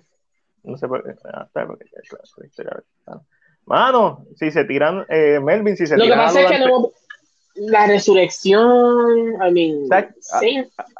Ok, sí, probablemente hacer la Su, resurrección. su, su subida al cielo. Sí, Sí, sí, sí, whatever. Que se escapó, con María, que se escapó con María Magdalena para Francia. Ojalá, diablo, diablo. Este, en, Qué en interesante. Me, me- en la Divina Comedia, eh, Dante, hay una parte cuando están bajando en el infierno, que es el primer, el primer poema, este, que menciona que hay una parte que está destruida del infierno y fue por la bajada de Jesús. Yo compro eso. Si me vas a enseñar a Jesús en el infierno y, y- y salvando las almas, estaría cool. Recuerden que, recuerden que todas las personas que no fueron bautizadas estaban, estaban allá abajo. So, según la, la mitología cristiana, whatever, y judía, whatever. me- me Eh, estoy so- imaginando así como Captain Marvel con los brazos como que Papi. prendió como. ¿Ustedes vieron el cortometraje de Jesús que empieza a matar zombies con, con, con pescado? ¿Tú no has visto eso, Chris? Uf, uf. Las películas, es, a mí, es, es hora de que tengamos películas así. No, y perdonen si estamos ofendiendo a alguien, no es nuestro propósito, estamos hablando de cine. Pero el arte es así, el arte, el arte se usa para esto, para representar y visualizar cosas que no son, así que Mira, y el mismo John, no quiero decir que no creo que será el, el hype, pero que sea mega cambio mundial, está, está complicado. O sea, es cuando- una palabra cuando- grande, mundial es una Sí. palabra grande. Vamos, hay que verla, a lo mejor, y sí lo es. La parte de la resurrección de la Biblia es bien corta, es verdad. Quizás se enfoque en el libro de los hechos. Bueno, ahí yo me cogiste, yo he leído el Apocalipsis múltiples veces, es mi parte favorita ahí. El- es que, eh, Matiel, como que- Matiel- Matiel leyó el Apocalipsis porque para él ese es horror. de verdad que sí, es como, es como que la parte más descri- que más describe y tú te imaginas las imágenes, papi, el Apocalipsis Ángel- y Ángel dice algo muy cierto ahí, es, es corto, Ángel ahí puso, ¿verdad? Que es corto esa parte y que lo más que le pueden hacer es propaganda cristiana, que no es ofender a nadie, pero es muy cierto. Si es muy corto esa parte, ¿qué vas a hacer? ¿Qué vas a contar? Que, no- La- que impresione igual que impresionó tu primera parte. La última vez que yo vi algo así se llama The Hobbit, que lo que daba era para una película y media como mucho, y le tiraron para tres y fue lo que fue. No, no So- fue, no fue Lord of the Rings. So, me preocupa, estoy altamente preocupado por, por eso y a la misma vez intrigado. Yo no he visto Passion of the Cry, un tipo de película que, que yo consumo, pero entiendo que eventualmente la veré. Mira, vamos a pasar con las noticias. Chris, Zumba Caliente. Pues mira, el pasado 19 de septiembre se celebró el Batman Day. Mano, Batman, película, no, momento favorito de Batman en el cine. Puede ser animado, puede ser lo que sea. Yo adoro mucho cuando sale Poison. Yo, para mí eso es como que yo soy el female character lover. So, cuando sale Poison, como que el coqueteo, yo creo que that- that's my. ah, yo, yo muero por eso. Chris, ¿algún momento así en, de Batman en el cine que tú hayas dicho, diablo, es- esto es, esto es, esto es el no. top? No me salió, no ve. No, mano. No, no me acuerdo de ninguna. Imposible que no te acuerdes de ningún momento de Batman. Es Mira, imposible. John, John, por favor, ayuda a Chris. John le está regalando ahí. Mira, mira lo que John te regaló. Ay, exacto, dilo, di, eso. Y esa La- escena, la- esa escena está buena, pero así, yo no sé, en verdad estoy bien hater de Batman. Wow. Wow, Chris. Wow. wow. Tremendo. Oiga, este, para mí la pelea de The Dark Knight Rises, eh, Batman contra Bane, ver, ver esa adaptación de lo que es Nightfall, me encantó. Pero, sin lugar a dudas, el mejor momento de Batman es en Batman v Superman, la primera escena, cuando Las Zack, tetillas de tu papá, cuando, cuando Zack, tu papá Snyder pone a Bruce Wayne viendo la destrucción de Metrópolis y ese tipo no es Bruce Wayne, ese es Batman corriendo tratando de salvar a su gente y cuando tú macheas esas dos escenas es como que tan espectacular ese, ese es el mejor momento de Batman y ni siquiera tiene el traje puesto que yo he visto y obviamente también está la pelea de al final de Batman v Superman que está en la madre, no me refiero a la de Superman me refiero a la pelea todo el mundo sabe cuál estoy hablando So, La pelea. pero eh, en mi momento favorito es Bruce Wayne en Metrópolis durante la destrucción de Metrópolis. Ah, mira, sí. Ash, yo también estoy como que. Mira, estoy de acuerdo con Ángelo. Poison Ivy está. I Ash, yo amo a los female characters. A cualquiera que tú me des, yo siempre estoy babeándome. Yo creo que yo, a ese momento creo que yo sabía que yo era gay. Tan pronto tú veías un film del carácter caminando y yo hacía, oh my god. Ya yo sabía, yo sabía. Mira aquí, uff, cañón, sí. Y por cierto, si no lo hacen, estuvieron nuestros invitados, fueron John y Ash de, de Legacy Universe. Síganlo en Facebook. No, no les cuesta nada, más contenido. Mano, y el inglés de estos dos. Yo los escucho, estoy como que ahí, una chulería. Y más tiene su mente, oh my god, I understand. Yo, yo quiero que, yo quiero que me lean todo lo que sé, todo lo que es en inglés lo quiero con la voz, las voces de Johnny de Ash. Ángelo, creo que te toca a ti. Y el próximo te vamos a cambiar el tema, pues, ah, pues nada, este domingo, eh, esto es largo, mucho no lo va a hacer lo más corto que pueda. Eso es bien imposible para mí por lo que me conocen. Así que vamos para allá, vamos para allá. Eh, este domingo pasado celebraron los Emmy 2020, eh, ¿verdad? En, en, la época de pandemia, eh, ellos, los que vieron los Emmy comenzó con cortes específicamente de presentaciones pasadas, a lo que Kim nos dice, mira, no, no es real, no hay nadie. Y el chiste de este momento es que mientras están pasando la cámara donde están los cartones de los actores, Jason Bateman mueve los ojos y él dice, eh, él movió los ojos. Y Jason Bateman le dice, ah, como que no te preocupes, esto es una noche importante para mí. Tristemente, perdió el premio porque no se lo ganó. So, that's kind of a sad story there. Pero de las cosas más importantes que pasaron, Rick and Morty gana el mejor programa animado. Eh, Regina King se gana el mejor premio a mejor actriz en serio película limitada, que fue por Watchmen. Eh, y una de estas cosas, de, las cosas que, que, son momentos históricos, es que eh, empató a Alfred Woodward como la persona con más premios Emmy en acting por una persona de color. Eso es una de las cosas que sucedió esta noche. Eh, Watchmen también gana el Limited Series, porque también lo ganan esa misma noche. Otra cosita que pasó es que Mark Ruffalo ganó el premio Mejor Actor para serie o película limitada por su doble papel en I Know This Much Is True que no sé si alguien la ha visto, pero al parecer lo, que he visto me encantó. Papi, HBO la partió. HBO, la Max, tiene, HBO Max la partió, creo que empató con Netflix este año, con lo cual es mucho que decir, porque Netflix tú sabes que tira contenido todo el tiempo. Exacto, todo, el tiempo está tirando. Otra de las cosas que pasó en, como momento histórico fue que Zendaya se convierte en la actriz más joven en la historia en ganar un premio a Mejor Actriz Dramática, y esto es por Euforia eh, específicamente. Eh, de otras cositas así que pasaron, que las tengo aquí en, escritos, el mejor drama se lo ganó Succession. Eh, también el lead actor en drama se lo ganó el actor de Succession, Jeremy Strong, que competía con, el, con Brian Cox, también en esta misma categoría. Uh, uh. una de las cosas que sorprendió mucho fue que Cheats Creek, ¿verdad? Una serie que, de comedia, en lugar por primera vez que una categoría de comedia, un, show, un, un, show se lleve los Major Awards. Y entre ellos estaban actriz principal en comedia Catherine O'Hara, actor principal en comedia Eugene Levy, los dos supporting actors, hombre y mujer, son de la misma serie que son Eugene Ceja Levy. Ese tipo tiene esa ceja. Eh, wow, eh, wow. wow.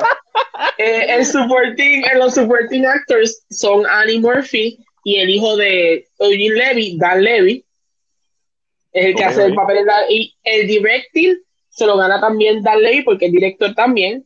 Él se gana el mejor comedy, se gana también el mejor episodio de comedia escrito. So, literalmente se llevaron todas las categorías dentro del, del género, lo cual es un first, así que, y es muy buena. Está en Netflix, a los que lo han visto, es muy interesante. Pero nada, yo creo que la gente estaba mirando mucho a los Emmys por esta idea de saber cómo los premios se van a llevar si esto sigue pasando. De qué manera se va a tratar. Eh, Melvin nos escribió que Regina estuvo excelente en Watchmen. Bueno, yo estaba a punto, tantas veces a punto de comprar Watchmen en Best Buy, en Spielberg, y no lo compro porque digo, pero la tengo en HBO Max. ¿Por qué la voy a comprar si está en HBO Max? Pero yo soy de, de copias físicas. So, Julia Garner, ¿verdad? Julia Garner. Julia Garner también se gana, es muy cierto, Julia Garner se gana el premio de Ozark. Es que fue como de estos premios como que. Entonces, como por debajo, pero... Zendaya es la queen, que yo le digo Centella. Centella es la queen. So, bueno, esa euforia la quiero ver. Y John se ríe del chiste de ceja de Chris. Mira, déjame, déjame abrir el libreto. Catherine O'Hara, Catherine O'Hara es la que sale en, en, en Jomalón, ¿verdad? Pues ya no. Eh, wait, wait, wait, wait. Yo sé que Catherine O'Hara es la que, sale. lo que lo, Catherine O'Hara es la que sale en Beetlejuice.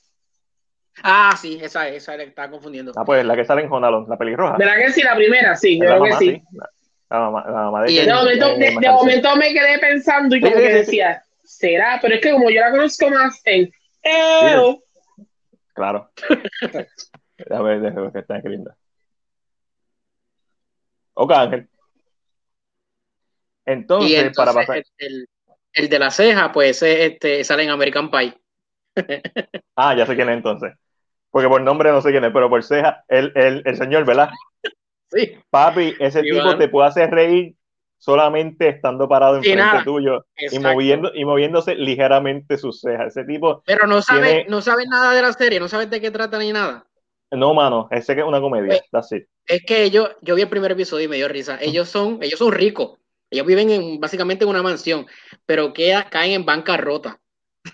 Oh, Entonces, al caer en bancarrota, ellos, ellos lo que tienen por opción es o quedarse en la calle o quedarse a vivir en un motel. El motel se llama Shit Creek, shit de mierda, así que lo, así que le llaman. Y entonces el dueño, el dueño del hotel es el, el de la ceja, porque por una broma él compró ese hotel por joder, un motel, y ahí es que se van a quedar. Entonces, el, el handyman, el, el- como el dueño de allí, de, de, de- del local, Ajá. es el que sale en América en, en, en Scary Movie, el de la Ajá. mano así, Ah, de la madre. el Cari movido. ese tipo, y, y en verdad que, que, que, que está bien gracioso. Vi el primer episodio y está bueno. Ok, ok. No, no prometo que la voy a ver, uno, porque una serie, y dos, porque tengo un montón de cosas que ver de por sí. So, Chris, escribe en los comentarios cómo se llama la serie, por favor, que Ok. nos está preguntando aquí. Ilia, Ilia, Chris te lo va a escribir en los comentarios. Aquí. Por ello, de Legacy Universe, todos los viernes también en Reload, que lo pueden ver en la página del Puerto Rico Comic Con. Están partiéndolo allí, metiéndole contenido súper chévere. Estaba viendo el video de, de los musicales con, con mi novia. Eh, tiraron un video hablando de, de- ah, tú, vayan a la página, les va a gustar, te lo recomendamos. Déjame dar esto aquí rapidito, ok. Y la tercera noticia, no, por- diablo, vamos más, más que por la tercera. Shaun of the Dead cumplió 16 años, tiene que estar por aquí, la voy a encontrar en un momento. Dura. Dura. ¿Dónde está? Ah, míralo aquí. Ah, carajo. Esa es la primera vez, la primera vez que vemos a Nick Frost con Simon Pegg, el dúo, el dúo dinámico en, en, En- en la, la- en una película, ¿verdad? sí, ¿Es la ellos- primera? Exacto. la primera en una película, entiendo que sí, porque ellos ya Ok, trabajaban en una serie, este, 2004, uno de los mejores años para el cine de zombies, salió Dawn of the Dead de Zack to Papa Snyder y Ujú. salió Shaun of the Dead, so, Y, te- y eh, van a me- colaborar ahora en otra serie de Amazon Prime, creo que la tiene, que se llama Truth Seekers. Si no es, si no es la dirección de Edgar Wright, no es lo mismo. A mí me encanta Paul, que no es dirigida por Edgar Wright, pero es la trilogía Corneto, es Shaun of the Dead, es Hot Fox y es eh, the, the Worst A End. Worst End. A Worst End. Ajá. So, eh, cumplió 16 años. ¿Sabes qué también cumplió años? Madre. Seven, una de mis películas favoritas de todos los tiempos. Seven, de la bestia. David Fincher cumplió 25 años porque estrenó en 1995. Uno de los mejores twists ever del cine. Uno de los mejores thrillers psicológicos. Uno de los mejores asesinos del cine con John Doe, que no se promocionó, pero era Kevin Spacey. Brad Pitt, Morgan Freeman, un libreto Kevin Spacey, cuando nadie sabía quién era Kevin Spacey. No, ya se Oscar sabía, ya se sabía. Sí, sabía que era Kevin Spacey, pero que no sabía que podía dar ese tipo de papel, porque el tipo Ah, no, la no. partió en ese en ese papel. En, en cinco minutos, la, la uh, Seven, una de mis, de mis top 10 películas favoritas de todos los, o sea, mis películas favoritas, punto, peliculón. Eh, ¿Sabes qué? Además de eso, Goodfellas, otra vez, de Papa Scorsese, cumplió 30 años Goodfellas, que es del 90. Bueno, si no han visto Goodfellas, vean Goodfellas. Hágase un favor y vea Goodfellas. Así que, peliculón de mafia, súper cómica, con Al Pacino, no con Al Pacino, estoy pensando en hit, con Robert De Niro, con Joe Pesci, con Ray Liotta, con, ah, siempre se me olvida, Keiter, se me olvida el nombre. Vean, Goodfellas, peliculón. Chris, ¿qué es lo próximo? Mira, ¿sabes quién cumplió años? El Bish. No, ese también, pero hay otro de cumpleaños. Se cumple el- el 18 de Steven. diciembre. Escucha, escucha, escucha cómo se llama. Steven, todo lo que hago va para plataformas King. Steve, Mira. Steven, me estoy haciendo de chavo King. Stephen King cumplió este 73 añitos, Stephen King, y todavía sigue sacando libros y todavía sigue, sigue dándonos este películas y series en las plataformas. Este la película, la primera película que, de Stephen King que yo vi, creo que fue The Thinner. The Thinner. Uh. Y esa película hizo que yo odiara los pies de eh, Cherry. What? What? Ya que yo no he visto de, de Tinnerson, no, no entiendo el contexto de lo que me estás diciendo. La película cool. de Tiner, sí, de Tiner es del tipo este que es bien gordo, entonces, bien obeso, entonces él va donde una gitana y la trata mal y la gitana le hace como un hechizo de que ahora, por más que coma, va a adelgazar. Y me acuerdo que lo primero que él come es un pie de, de, de- de cherry. Y luego el tipo se pone de casi, de casi 300 libras y llega a pesar como 90 libras. La película es bien, es una película bien caca, pero a mí me trabajo con eso de, del pie. Ok. Pero mi película favorita de Stephen King, de una adaptación de Stephen King, creo que me voy a ir por, eh, me puedo ir por la vía fácil de Shawshank Redemption, pero no me voy a ir ¿De por qué? ¿De qué? ¿De qué? ¿Eh, ¿Tú dijiste? Eh, Mira que nos tumba el, Shaw- el live. Shawshank. de, de Shawshank. De Shawshank, Sí. perdóname por mi inglés. A lo mejor. No, yo, yo prefiero que lo pronuncien mal Shawshank que diga Shawshank Redemption. La redención de Shawshank. Pues mira, eh, la de The Mist. Me voy con The Mist. Mí se está durísima y debe estar por aquí. La voy a encontrar, la voy a encontrar porque la vi ahorita. Ya mira aquí. Papi, usted. Y esa que esto. dice, esa que dice Ashley, eh, a mí me encantó, a mucha gente no le gusta, a mí me encantó Gerald's Game. Gerard's Game, yo no la he visto, solamente tengo el feedback de Omari y a Omari le gustó. Y eso para mí es importante. So, Mano, hay una yo- escena, hay una escena de una esposa. Esa escena está bestial. Dura, dura. Yo sé que la de In the Tall Grass estuvo leña, este, pero, pero Gerard's Game sé que está buena y 1922 creo que es la que, la, que También, está en Netflix, está buena. Este, Ángel, yo, todo, todo el mundo sabe la tuya, pero para las personas que no sepan o que te conozcan por, por K-Drama, zumba la tuya, tu película favorita de Stephen King. Mi película favorita, aunque es una mierda, pero después de grande te das cuenta, es Cuyo. Siempre ha sido Cuyo. Cuyo. este, Siempre. en Toro Life habla de Cuyo. Está peor que Oye. con el, con el Snyder Cut.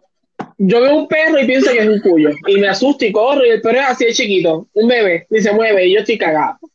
Pero Cuyo, sabía que el habían escenas con perro y había escenas de un tipo vestido de perro. Sí, sí, pero como que no me asusto igual. Eso no tiene nada que ver. El trauma, el trauma está sembrado ya en la niñez. Solo hay forma de sacarla a menos que haya un médico, mucha terapia y no estoy para pagar. Este, Y, y todo el mundo sabe cuál es la de más bien. ujú, zúmbala. Misery. Ah, dura con Katy Bates también. Katy Bates ganó el Oscar por esta actuación, que eso casi nunca se ve una actriz ganando por una película de horror. Katy Bates la partió. Ah, Matías, pues Y- tienes que ver la season 2 de Castle Rock, mano. Mano, pero es que no es lo mismo, no, no, no tengo que ver nada. Yo estoy feliz con mi Carrie Bates y esa película. No, pero las pienso ver. Yo tengo un montón de series de horror que quiero ver, independientemente de las críticas. Yo quiero ver Screen, yo quiero ver un par de seasons más de American Horror eh, es, es que Story. en Castle Rock, en Castle Rock lo que él hizo fue pu- puso mucho, muchas cositas de su otra obra, porque en, en la primera season sale este, en la cárcel de Shawshank. Shawshank, Redemption. Eh, Aunque lo estés diciendo mal, di Shawshank. Shawshank. Shawshank. Porque no le puso otro nombre. Porque él no es latino y no es un enfermo como nosotros. Este, somos mal pensados. Es como, eh, ¿cómo, cómo se, alguien puede buscar cómo se llama el personaje de, de Inglorious Bastard, la mujer. Buscando. Chochana, papi, Chochana. Eso no hay forma de cambiarlo. Y yo así, hablando de Chochana, vamos a la próxima noticia. Chochana está dura. No, no, no he ¿La dicho conoces, nada, pero Chochana? Yo sé que Chris y yo la conocemos, pero ¿tú conoces a Chochana? ¿Tú has Ah, visto la- Inglorious Bastard? hablando de bestia fantástica.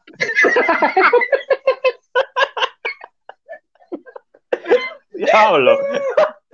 Damn. Tremendo, ok. tremendo, Qué, tremendo. bu- qué bueno me quedó. Pero hablando de lo próximo, eh, la tercera entrega de Fantastic Beasts and Where to Find Them eh, se supone que ya haya empezado, ¿verdad?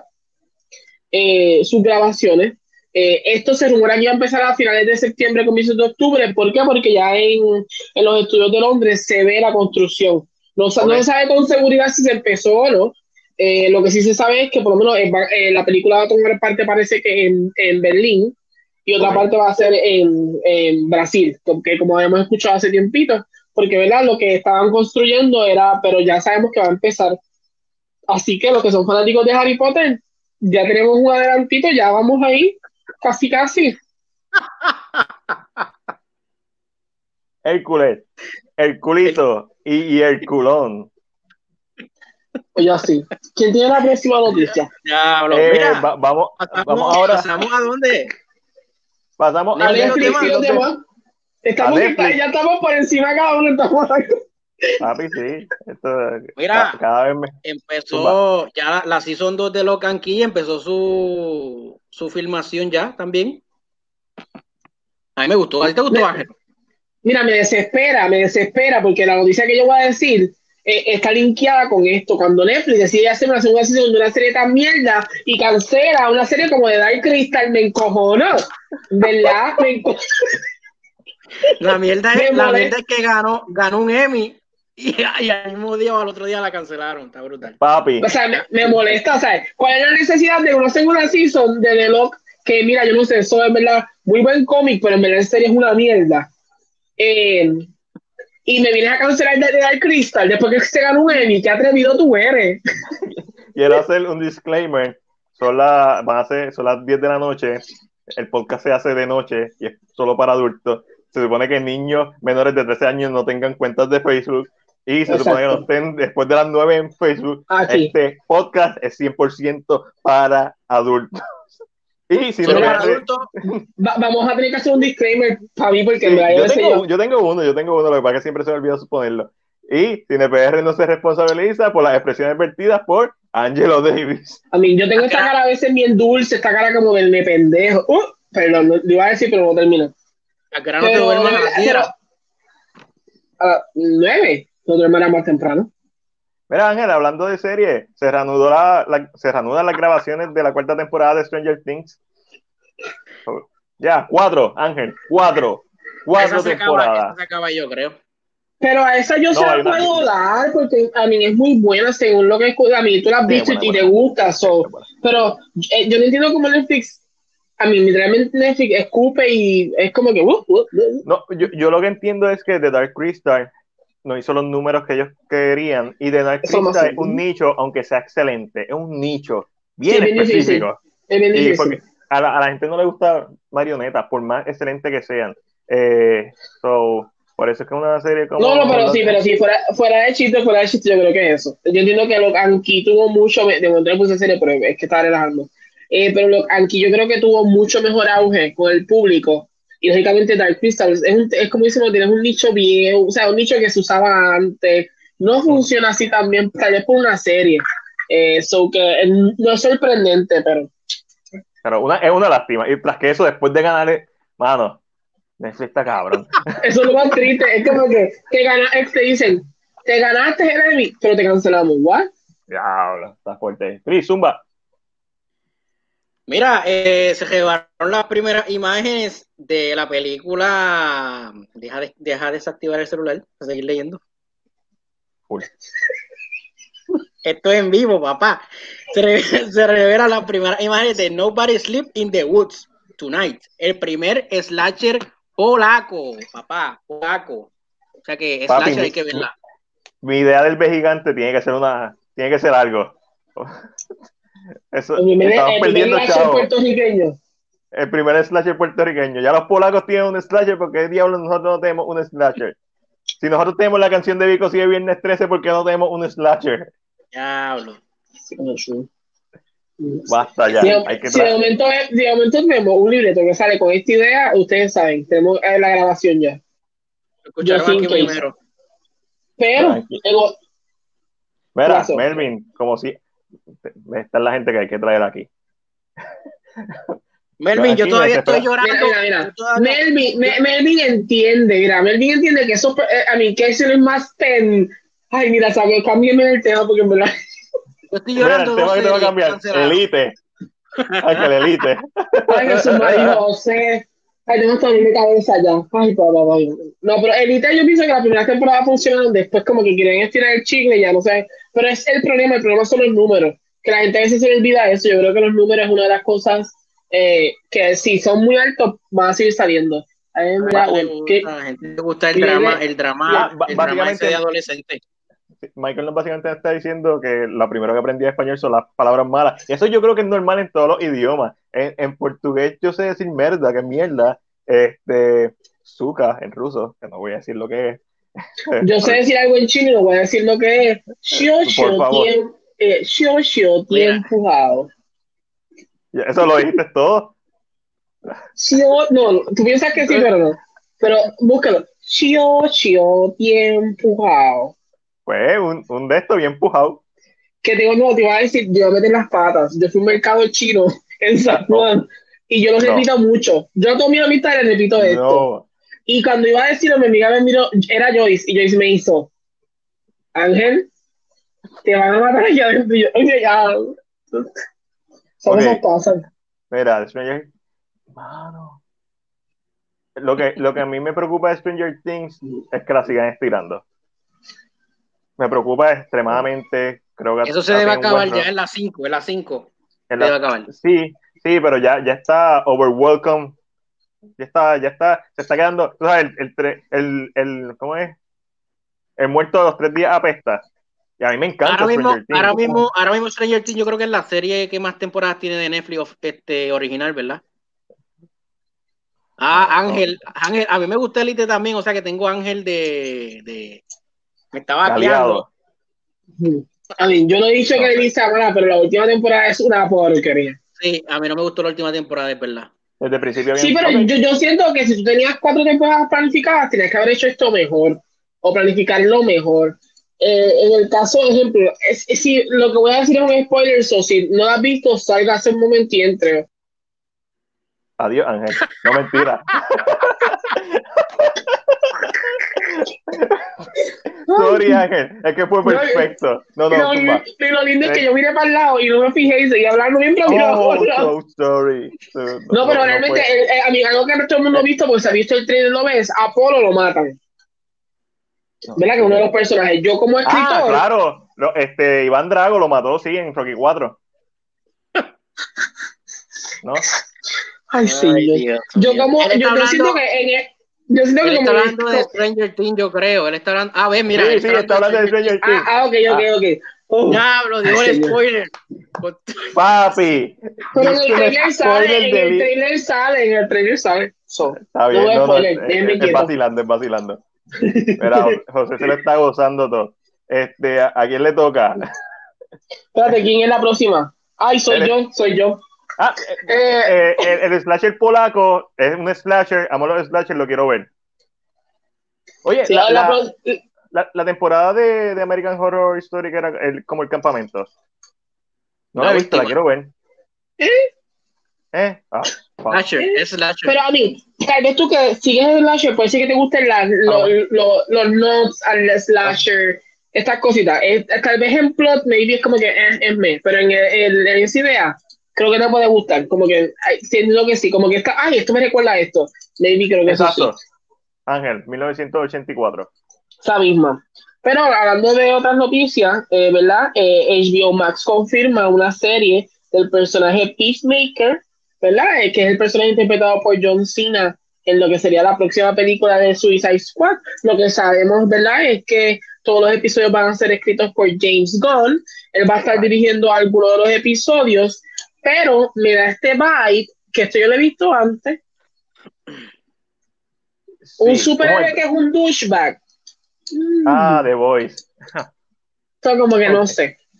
Este, eh, Ángel, sí, 1984, que yo tengo el libro por ahí, que también hay una película que el anuncio de, de Windows era Microsoft, que tuvo... No, él está hablando, él está hablando de que la de American Horror Story es 1984. Ese es el nombre, ese es el nombre. Sí, pero después escribió, también hay una película muy buena que se titula así. Ah, ok, pero es que no quitaste, no, no Sí, quitaste mía, eso. Sí, sí, mala mía, mala mía. Me- Y me Eh, confundo. Yo creo que le Yo estaban tengo el libro, de- no-. Mm. Ah, Ah, esa yo la, yo la tengo, esa película. Ah, bueno, estamos hablando de películas diferentes. Eh, so, Ángel, Es como un Peacemaker. Stranger Things, esa película. Yo estoy hablando de esta Pues mira, película. estoy. Busca lo que yo hablando, de. yo busco. Sí, eh, pues mira, Peacemaker, lo que sabemos es esto, ¿verdad? Sabemos que el escritor va a ser James Gunn de todos los episodios, también va a estar como executive producer. No va a estar dirigiendo todos los episodios, pero sí va a dirigir el, el primero y algunos otros.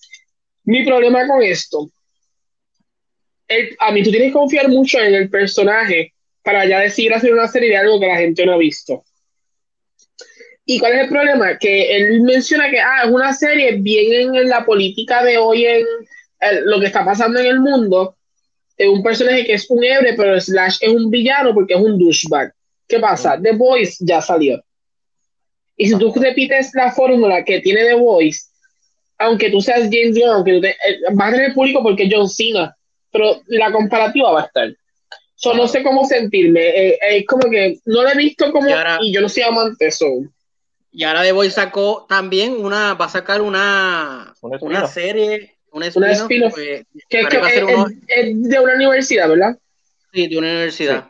Mm. Básicamente So- X-Men en este X-Men en la vida real. Basta. Es- So, no, no, no sé cómo sentirme de algo que, aunque sí era muy original tal vez en su momento, ya con The Voice pierde fuerza. Porque lo sí. hizo primero.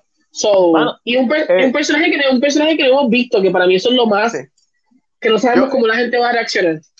Eh, para mí HBO Max está tirando a ver qué se pega en la pared y está tirando chavos, pero para que hagan los libretos y eso y ver si lo terminamos de hacer. Porque ya escuchamos que van a hacer una serie de la Amazonas, escuchamos que está de Trench, escuchamos que viene una serie de Gotham, del, como Gotham, pero dentro del universo de, Robert Pattinson, una serie de detectives, Gotham Police Department. Ahora escuchamos este esta serie dentro del el DCU nuevo, que no tiene que ver nada con el Snyder Cut, el DCU actual. Eh, mano, es como que, pues, cool. Cool, estoy cool porque no me, pues, tengo que ver, como Ángel, tengo que ver a John Cena como si me gusta el personaje o no, ver esta versión de Captain America Douchebag y quizás lo compro. Ahora mismo estoy neutral, ni lo compro ni lo vendo. Oye, oye, ¿y de, y de, y de Hellstrom? ¿Qué opinan? Vi el póster, se ve cool. Hellstrom lo que tiene, lo que tiene a su favor es que al Marvel desligarse de ahí un poquito se puede, se puede vender bastante bien. Ok. Porque No, no sabes que la, trailer ni nada. la gente realmente vive como que en este hate interno, este hate de todo el tiempo. De como que cuando alguien está en el top o alguien que está haciendo Eh. las cosas, como que siempre, no importa lo que sea. El mejor ejemplo de esto es Disney. Ok. Eh, Ah, yo no pensaba que importa- iba a decir el mejor ejemplo de esto es Cine PR y yo, ¿qué pasó? Mira, antes de ir a la esquina Marvel, antes de ir a la esquina Marvel, yo sé que no tiene que ver tampoco con Netflix, pero quería, le pregunto ahorita si vieron el trailer de Supernova. No lo vieron, ¿verdad? No lo he visto, no. No, ¿qué es eso? Este, vi, vi- este es- vi- vi- vi como que la imagen, pero no, no, no lo he visto. esta película, mano, esta película pesta y a Oscar. Esta película es Colin, Colin Firth y Stanley Tucci. Eh, ellos son, en la película, ellos son pareja. ¿Y qué pasa? Él tiene, eh, el personaje de Stanley Tucci tiene Alzheimer. Entonces, el trailer, hermano, el trailer te va cogiendo, el trailer da ganas de Y yo, Supernova se, ad- Supernova se adelantó a lo que los Oscars habían pedido. Papi. ahí tiene, ahí yo sí, Papi, ¿quieres una Ahí está, ahí está. Para adelante. Hubo un trailer que también salió esta semana, creo. A lo mejor estoy El del baterista me gustó, el trailer del El del baterista, me gustó. baterista, sí, estuvo duro. Estuvo duro. Yo vi un Este que- trailer que últimamente estoy eh, como que, y, y es de la misma actor que hizo Crazy Rich Asians Last Christmas, Henry Golding. Ajá. También, que también con la misma línea de este muchacho que en la guerra de Vietnam se va, se tiene que se va a Estados Unidos y regresa, y cómo se encuentra él en un país donde la cultura no lo representa, y también es una historia de un hombre homosexual. ¿Qué está pasando? Ah, ¿viste? Esa presentación, pum, cool. Pero lo ¿sabes lo que, pero ¿sabes lo que me gusta? Que esto es un actor nuevo, por decirlo así. Sí, Y, y como que el decidir tomar este tipo de papel, uno, le puede abrir muchas puertas, las puede cerrar. Pero como que, como que eso dice, como que, como que una de las conversaciones que estaba teniendo sobre esta película es eso, un actor tan nuevo, que sí ha, ha tenido éxito, a la gente le ha gustado el actor. Pero, es, a mí, ¿cuántas películas lleva? Vamos a decir, ¿cuántas películas? Con conocidas. otras, eh, otros actores. So que yo dije, wow, es un riesgo grande que un actor de momento decida meterse en este tipo de papel just porque tal vez el libreto, a mí, y eso me da mucha confianza de que es muy buena, ¿sabes? Porque tú sabes que tú como actor tomas decisiones un poquito más inteligentes a veces, so, una de las películas que estoy como que bien pendiente a ver. Cool. Vamos ahora sí, para la esquina Marvel y Rincón DC. Tenemos más que tres noticias. Estamos, estamos live de Marvel y DC. Chris, Zumba. Con toda la malevosidad te puse esto en el libreto. Ponce, Ponce. Y lo demás es parking. Groot es ponceño. Se fueron, se Y- fueron años. y en- y en lo, mano, y, y me estaban tirando, me estaban tirando a mis compatriotas, a mis compañeros, a mis compañeros ponceños en el post, le estaban tirando. Ah, que porque tú sabes, eh, ah, porque en Ponce está el árbol de ceiba más viejo, olvídate. Ese es el árbol de Groot. Ok. Este. Ángel. No me importa. En otras noticias, en otras noticias, eh, Marvel empezó a anunciar ¿Viste? poco a poco ¿Viste, empezó, viste, viste cómo cambia rápido? Pues como no hay de allá de Cupey, o no hay allá de donde tú Ah. vives, de, de, de allá de donde, de donde tirotean, donde vive Ángelo, se hubiesen quedado Ey, media ey, hora ey, hablando ey, de esto. Ángel, Ángel, no- Ángel vive ahí, pero Ángel no es de ahí. Ángel vive un poquito más abajo de Ponce.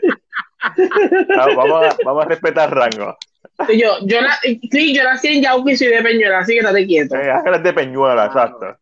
Allí cerquita Eh, de, de Ponce. Pero hablando de Peñuela, Black Widow, que es peñolana, la cambiaron de fecha. Al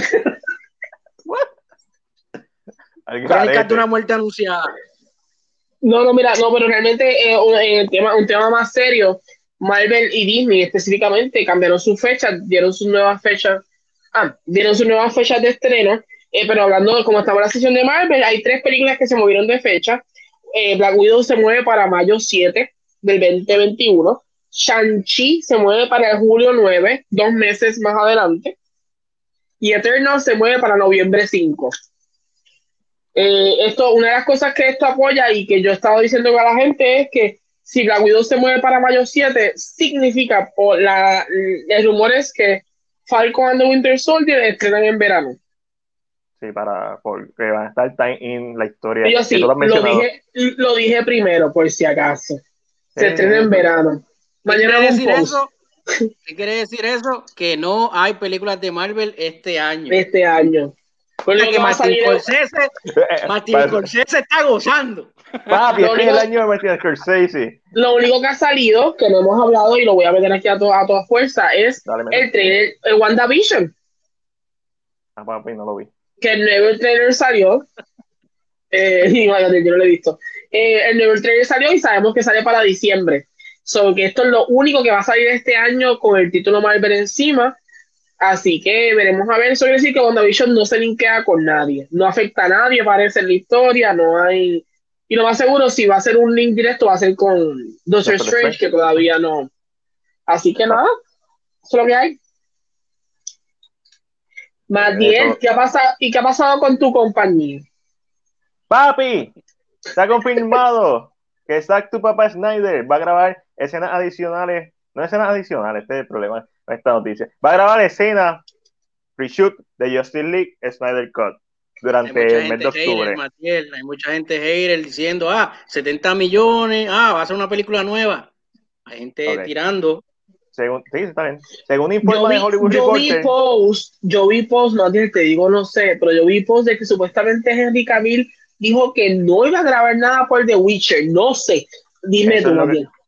Según informa de Hollywood Reporter, Ben Affleck, Henry Cavill, Gal Gadot y Ray Fisher estarán participando en esta regrabación. Eso fue lo que dijo de Hollywood Reporter, no fue cine PR, pero en efecto, a Henry Cavill le preguntaron, la cosa es que le preguntaron, no se sabe si fue un poquito antes de que se saliera este reporte o fue un poquito después, Ujú. porque fue durante una entrevista de Nola Home, y tú sabes que esas entrevistas no son en vivo, son regrabadas. So, Ujú. no se sabe en qué momento se, se grabó, y en el donde le indicó, tú sabes que Henry Cavill es bien político, trató de desviar la, enfocarse en Enola Holmes, que es lo que está, lo que está trabajando, pero en efecto dijo que no va a grabar más nada, que no está en schedule. Oga, eh, Oga, vamos a empezar. Eh, Dios, ay Dios, Ángel. Y eso que nos vamos a hablar hoy de Ray Fisher, ahí sea. Este, yo voy a decir, yo terminé mi sección ya. No hay nada, es que no hay nada que decir. No hay nada que decir. Oga. Va a haber una sesión de Ray Fisher ahora. Papi, Ray Fisher.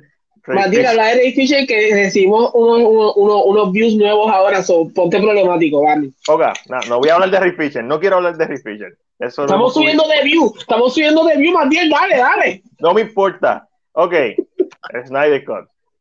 Release Snyder Cut significa que queremos ver la visión tal cual el director la quería hacer. Snyder Cut dijo que tenía el cut hecho. Un corte no significa un 100%. En el podcast se dijo desde el año pasado que posiblemente le faltaba, que estaba terminado aproximadamente un 80%, o al menos eso es lo que estábamos deduciendo en base a lo que se había dicho, pero nunca se dijo 100%. Y esto lo pueden buscar y, y me pueden cut out sin miedo al guayo. Si en algún momento yo dije, esto está terminado 100%, pues ir a los demás podcasts. Y hay videos de YouTube en donde yo indico que no se sabe qué tan terminado está. Porque el release de Snyder Cut no significa el Snyder Cut está terminado. Significa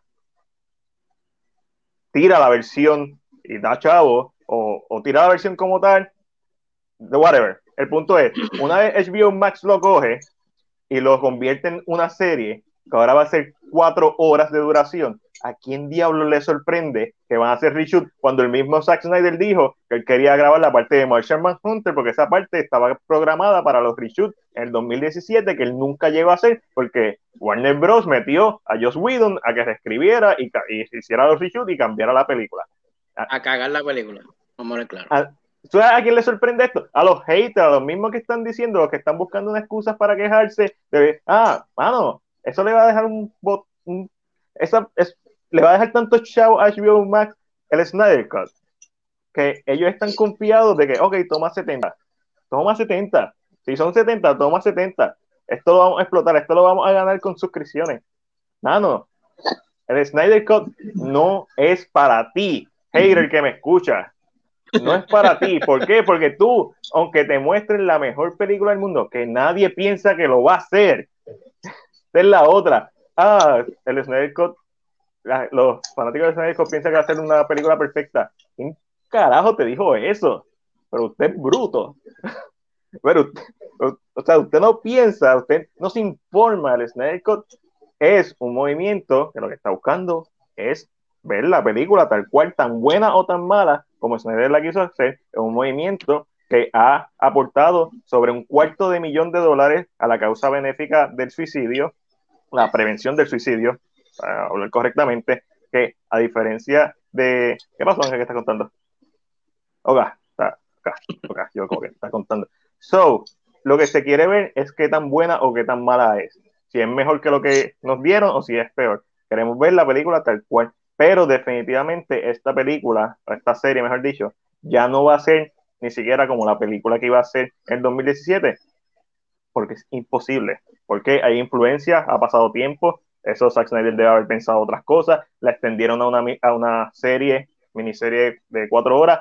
Una película, ¿cuándo fue la última vez que tuviste una película de cuatro horas? El 99% del público es nunca. Nunca. So, ya esto no es lo que. Ya esto no es la película que iba a ser. Punto. Y para bien o para mal, eso es así. So, mano, me la explota ver gente inteligente, que yo sé que soy inteligente, es lo, hablando de, la baqueta. Como que, mano, sí, se, nota que eres hater. Y está bien, porque la película o la serie no es para ti, pero, mano, los haters, los haters de, de, de, de, Snyder se, se notan a leguas.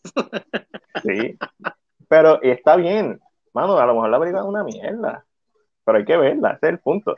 El punto siempre ha sido verla, nunca ha sido va a ser un peliculón, esto va a cambiar la historia del cine, esto va a ser la mejor película de superhéroes.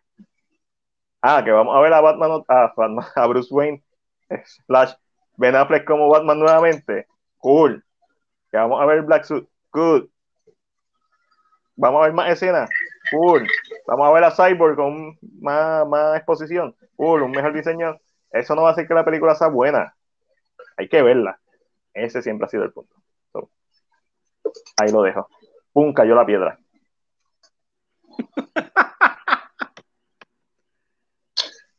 Dije todo lo que tenía con que decir. este mensaje nos Algunas cosas me arrepiento despedimos de decirlo.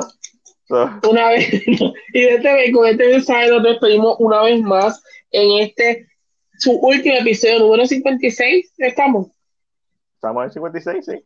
Episodio 56. número 56 de Cine PR así que Mike ¿dónde te pueden conseguir? Me puedes conseguir en Cine PR, especialmente en YouTube como Cine PR. Busca que tengo ahí. Tengo eh, los las críticas de películas, los, los tres minutos o menos. Ahora estamos corriendo los throwback de películas de los 80 y todos los viernes hasta el viernes 13 de, dici- 13 de noviembre especial de Friday the 13 Además, los miércoles me encuentra en Facebook y también en YouTube con Anime con Mac. Esta semana no se dio porque estaba viendo tener. y los y te pregunto los throwbacks ¿tienen alguna fecha específica o los tiras Se supone que si, si todo sale bien, por lo menos un jueves sí, un jueves no. Mi meta es que sean todos los jueves. ahí está y Chris Chris cuéntame ¿dónde te pueden conseguir? A mí me pueden conseguir en Facebook como Chris Ruiz y en Instagram como Chris Ruiz también.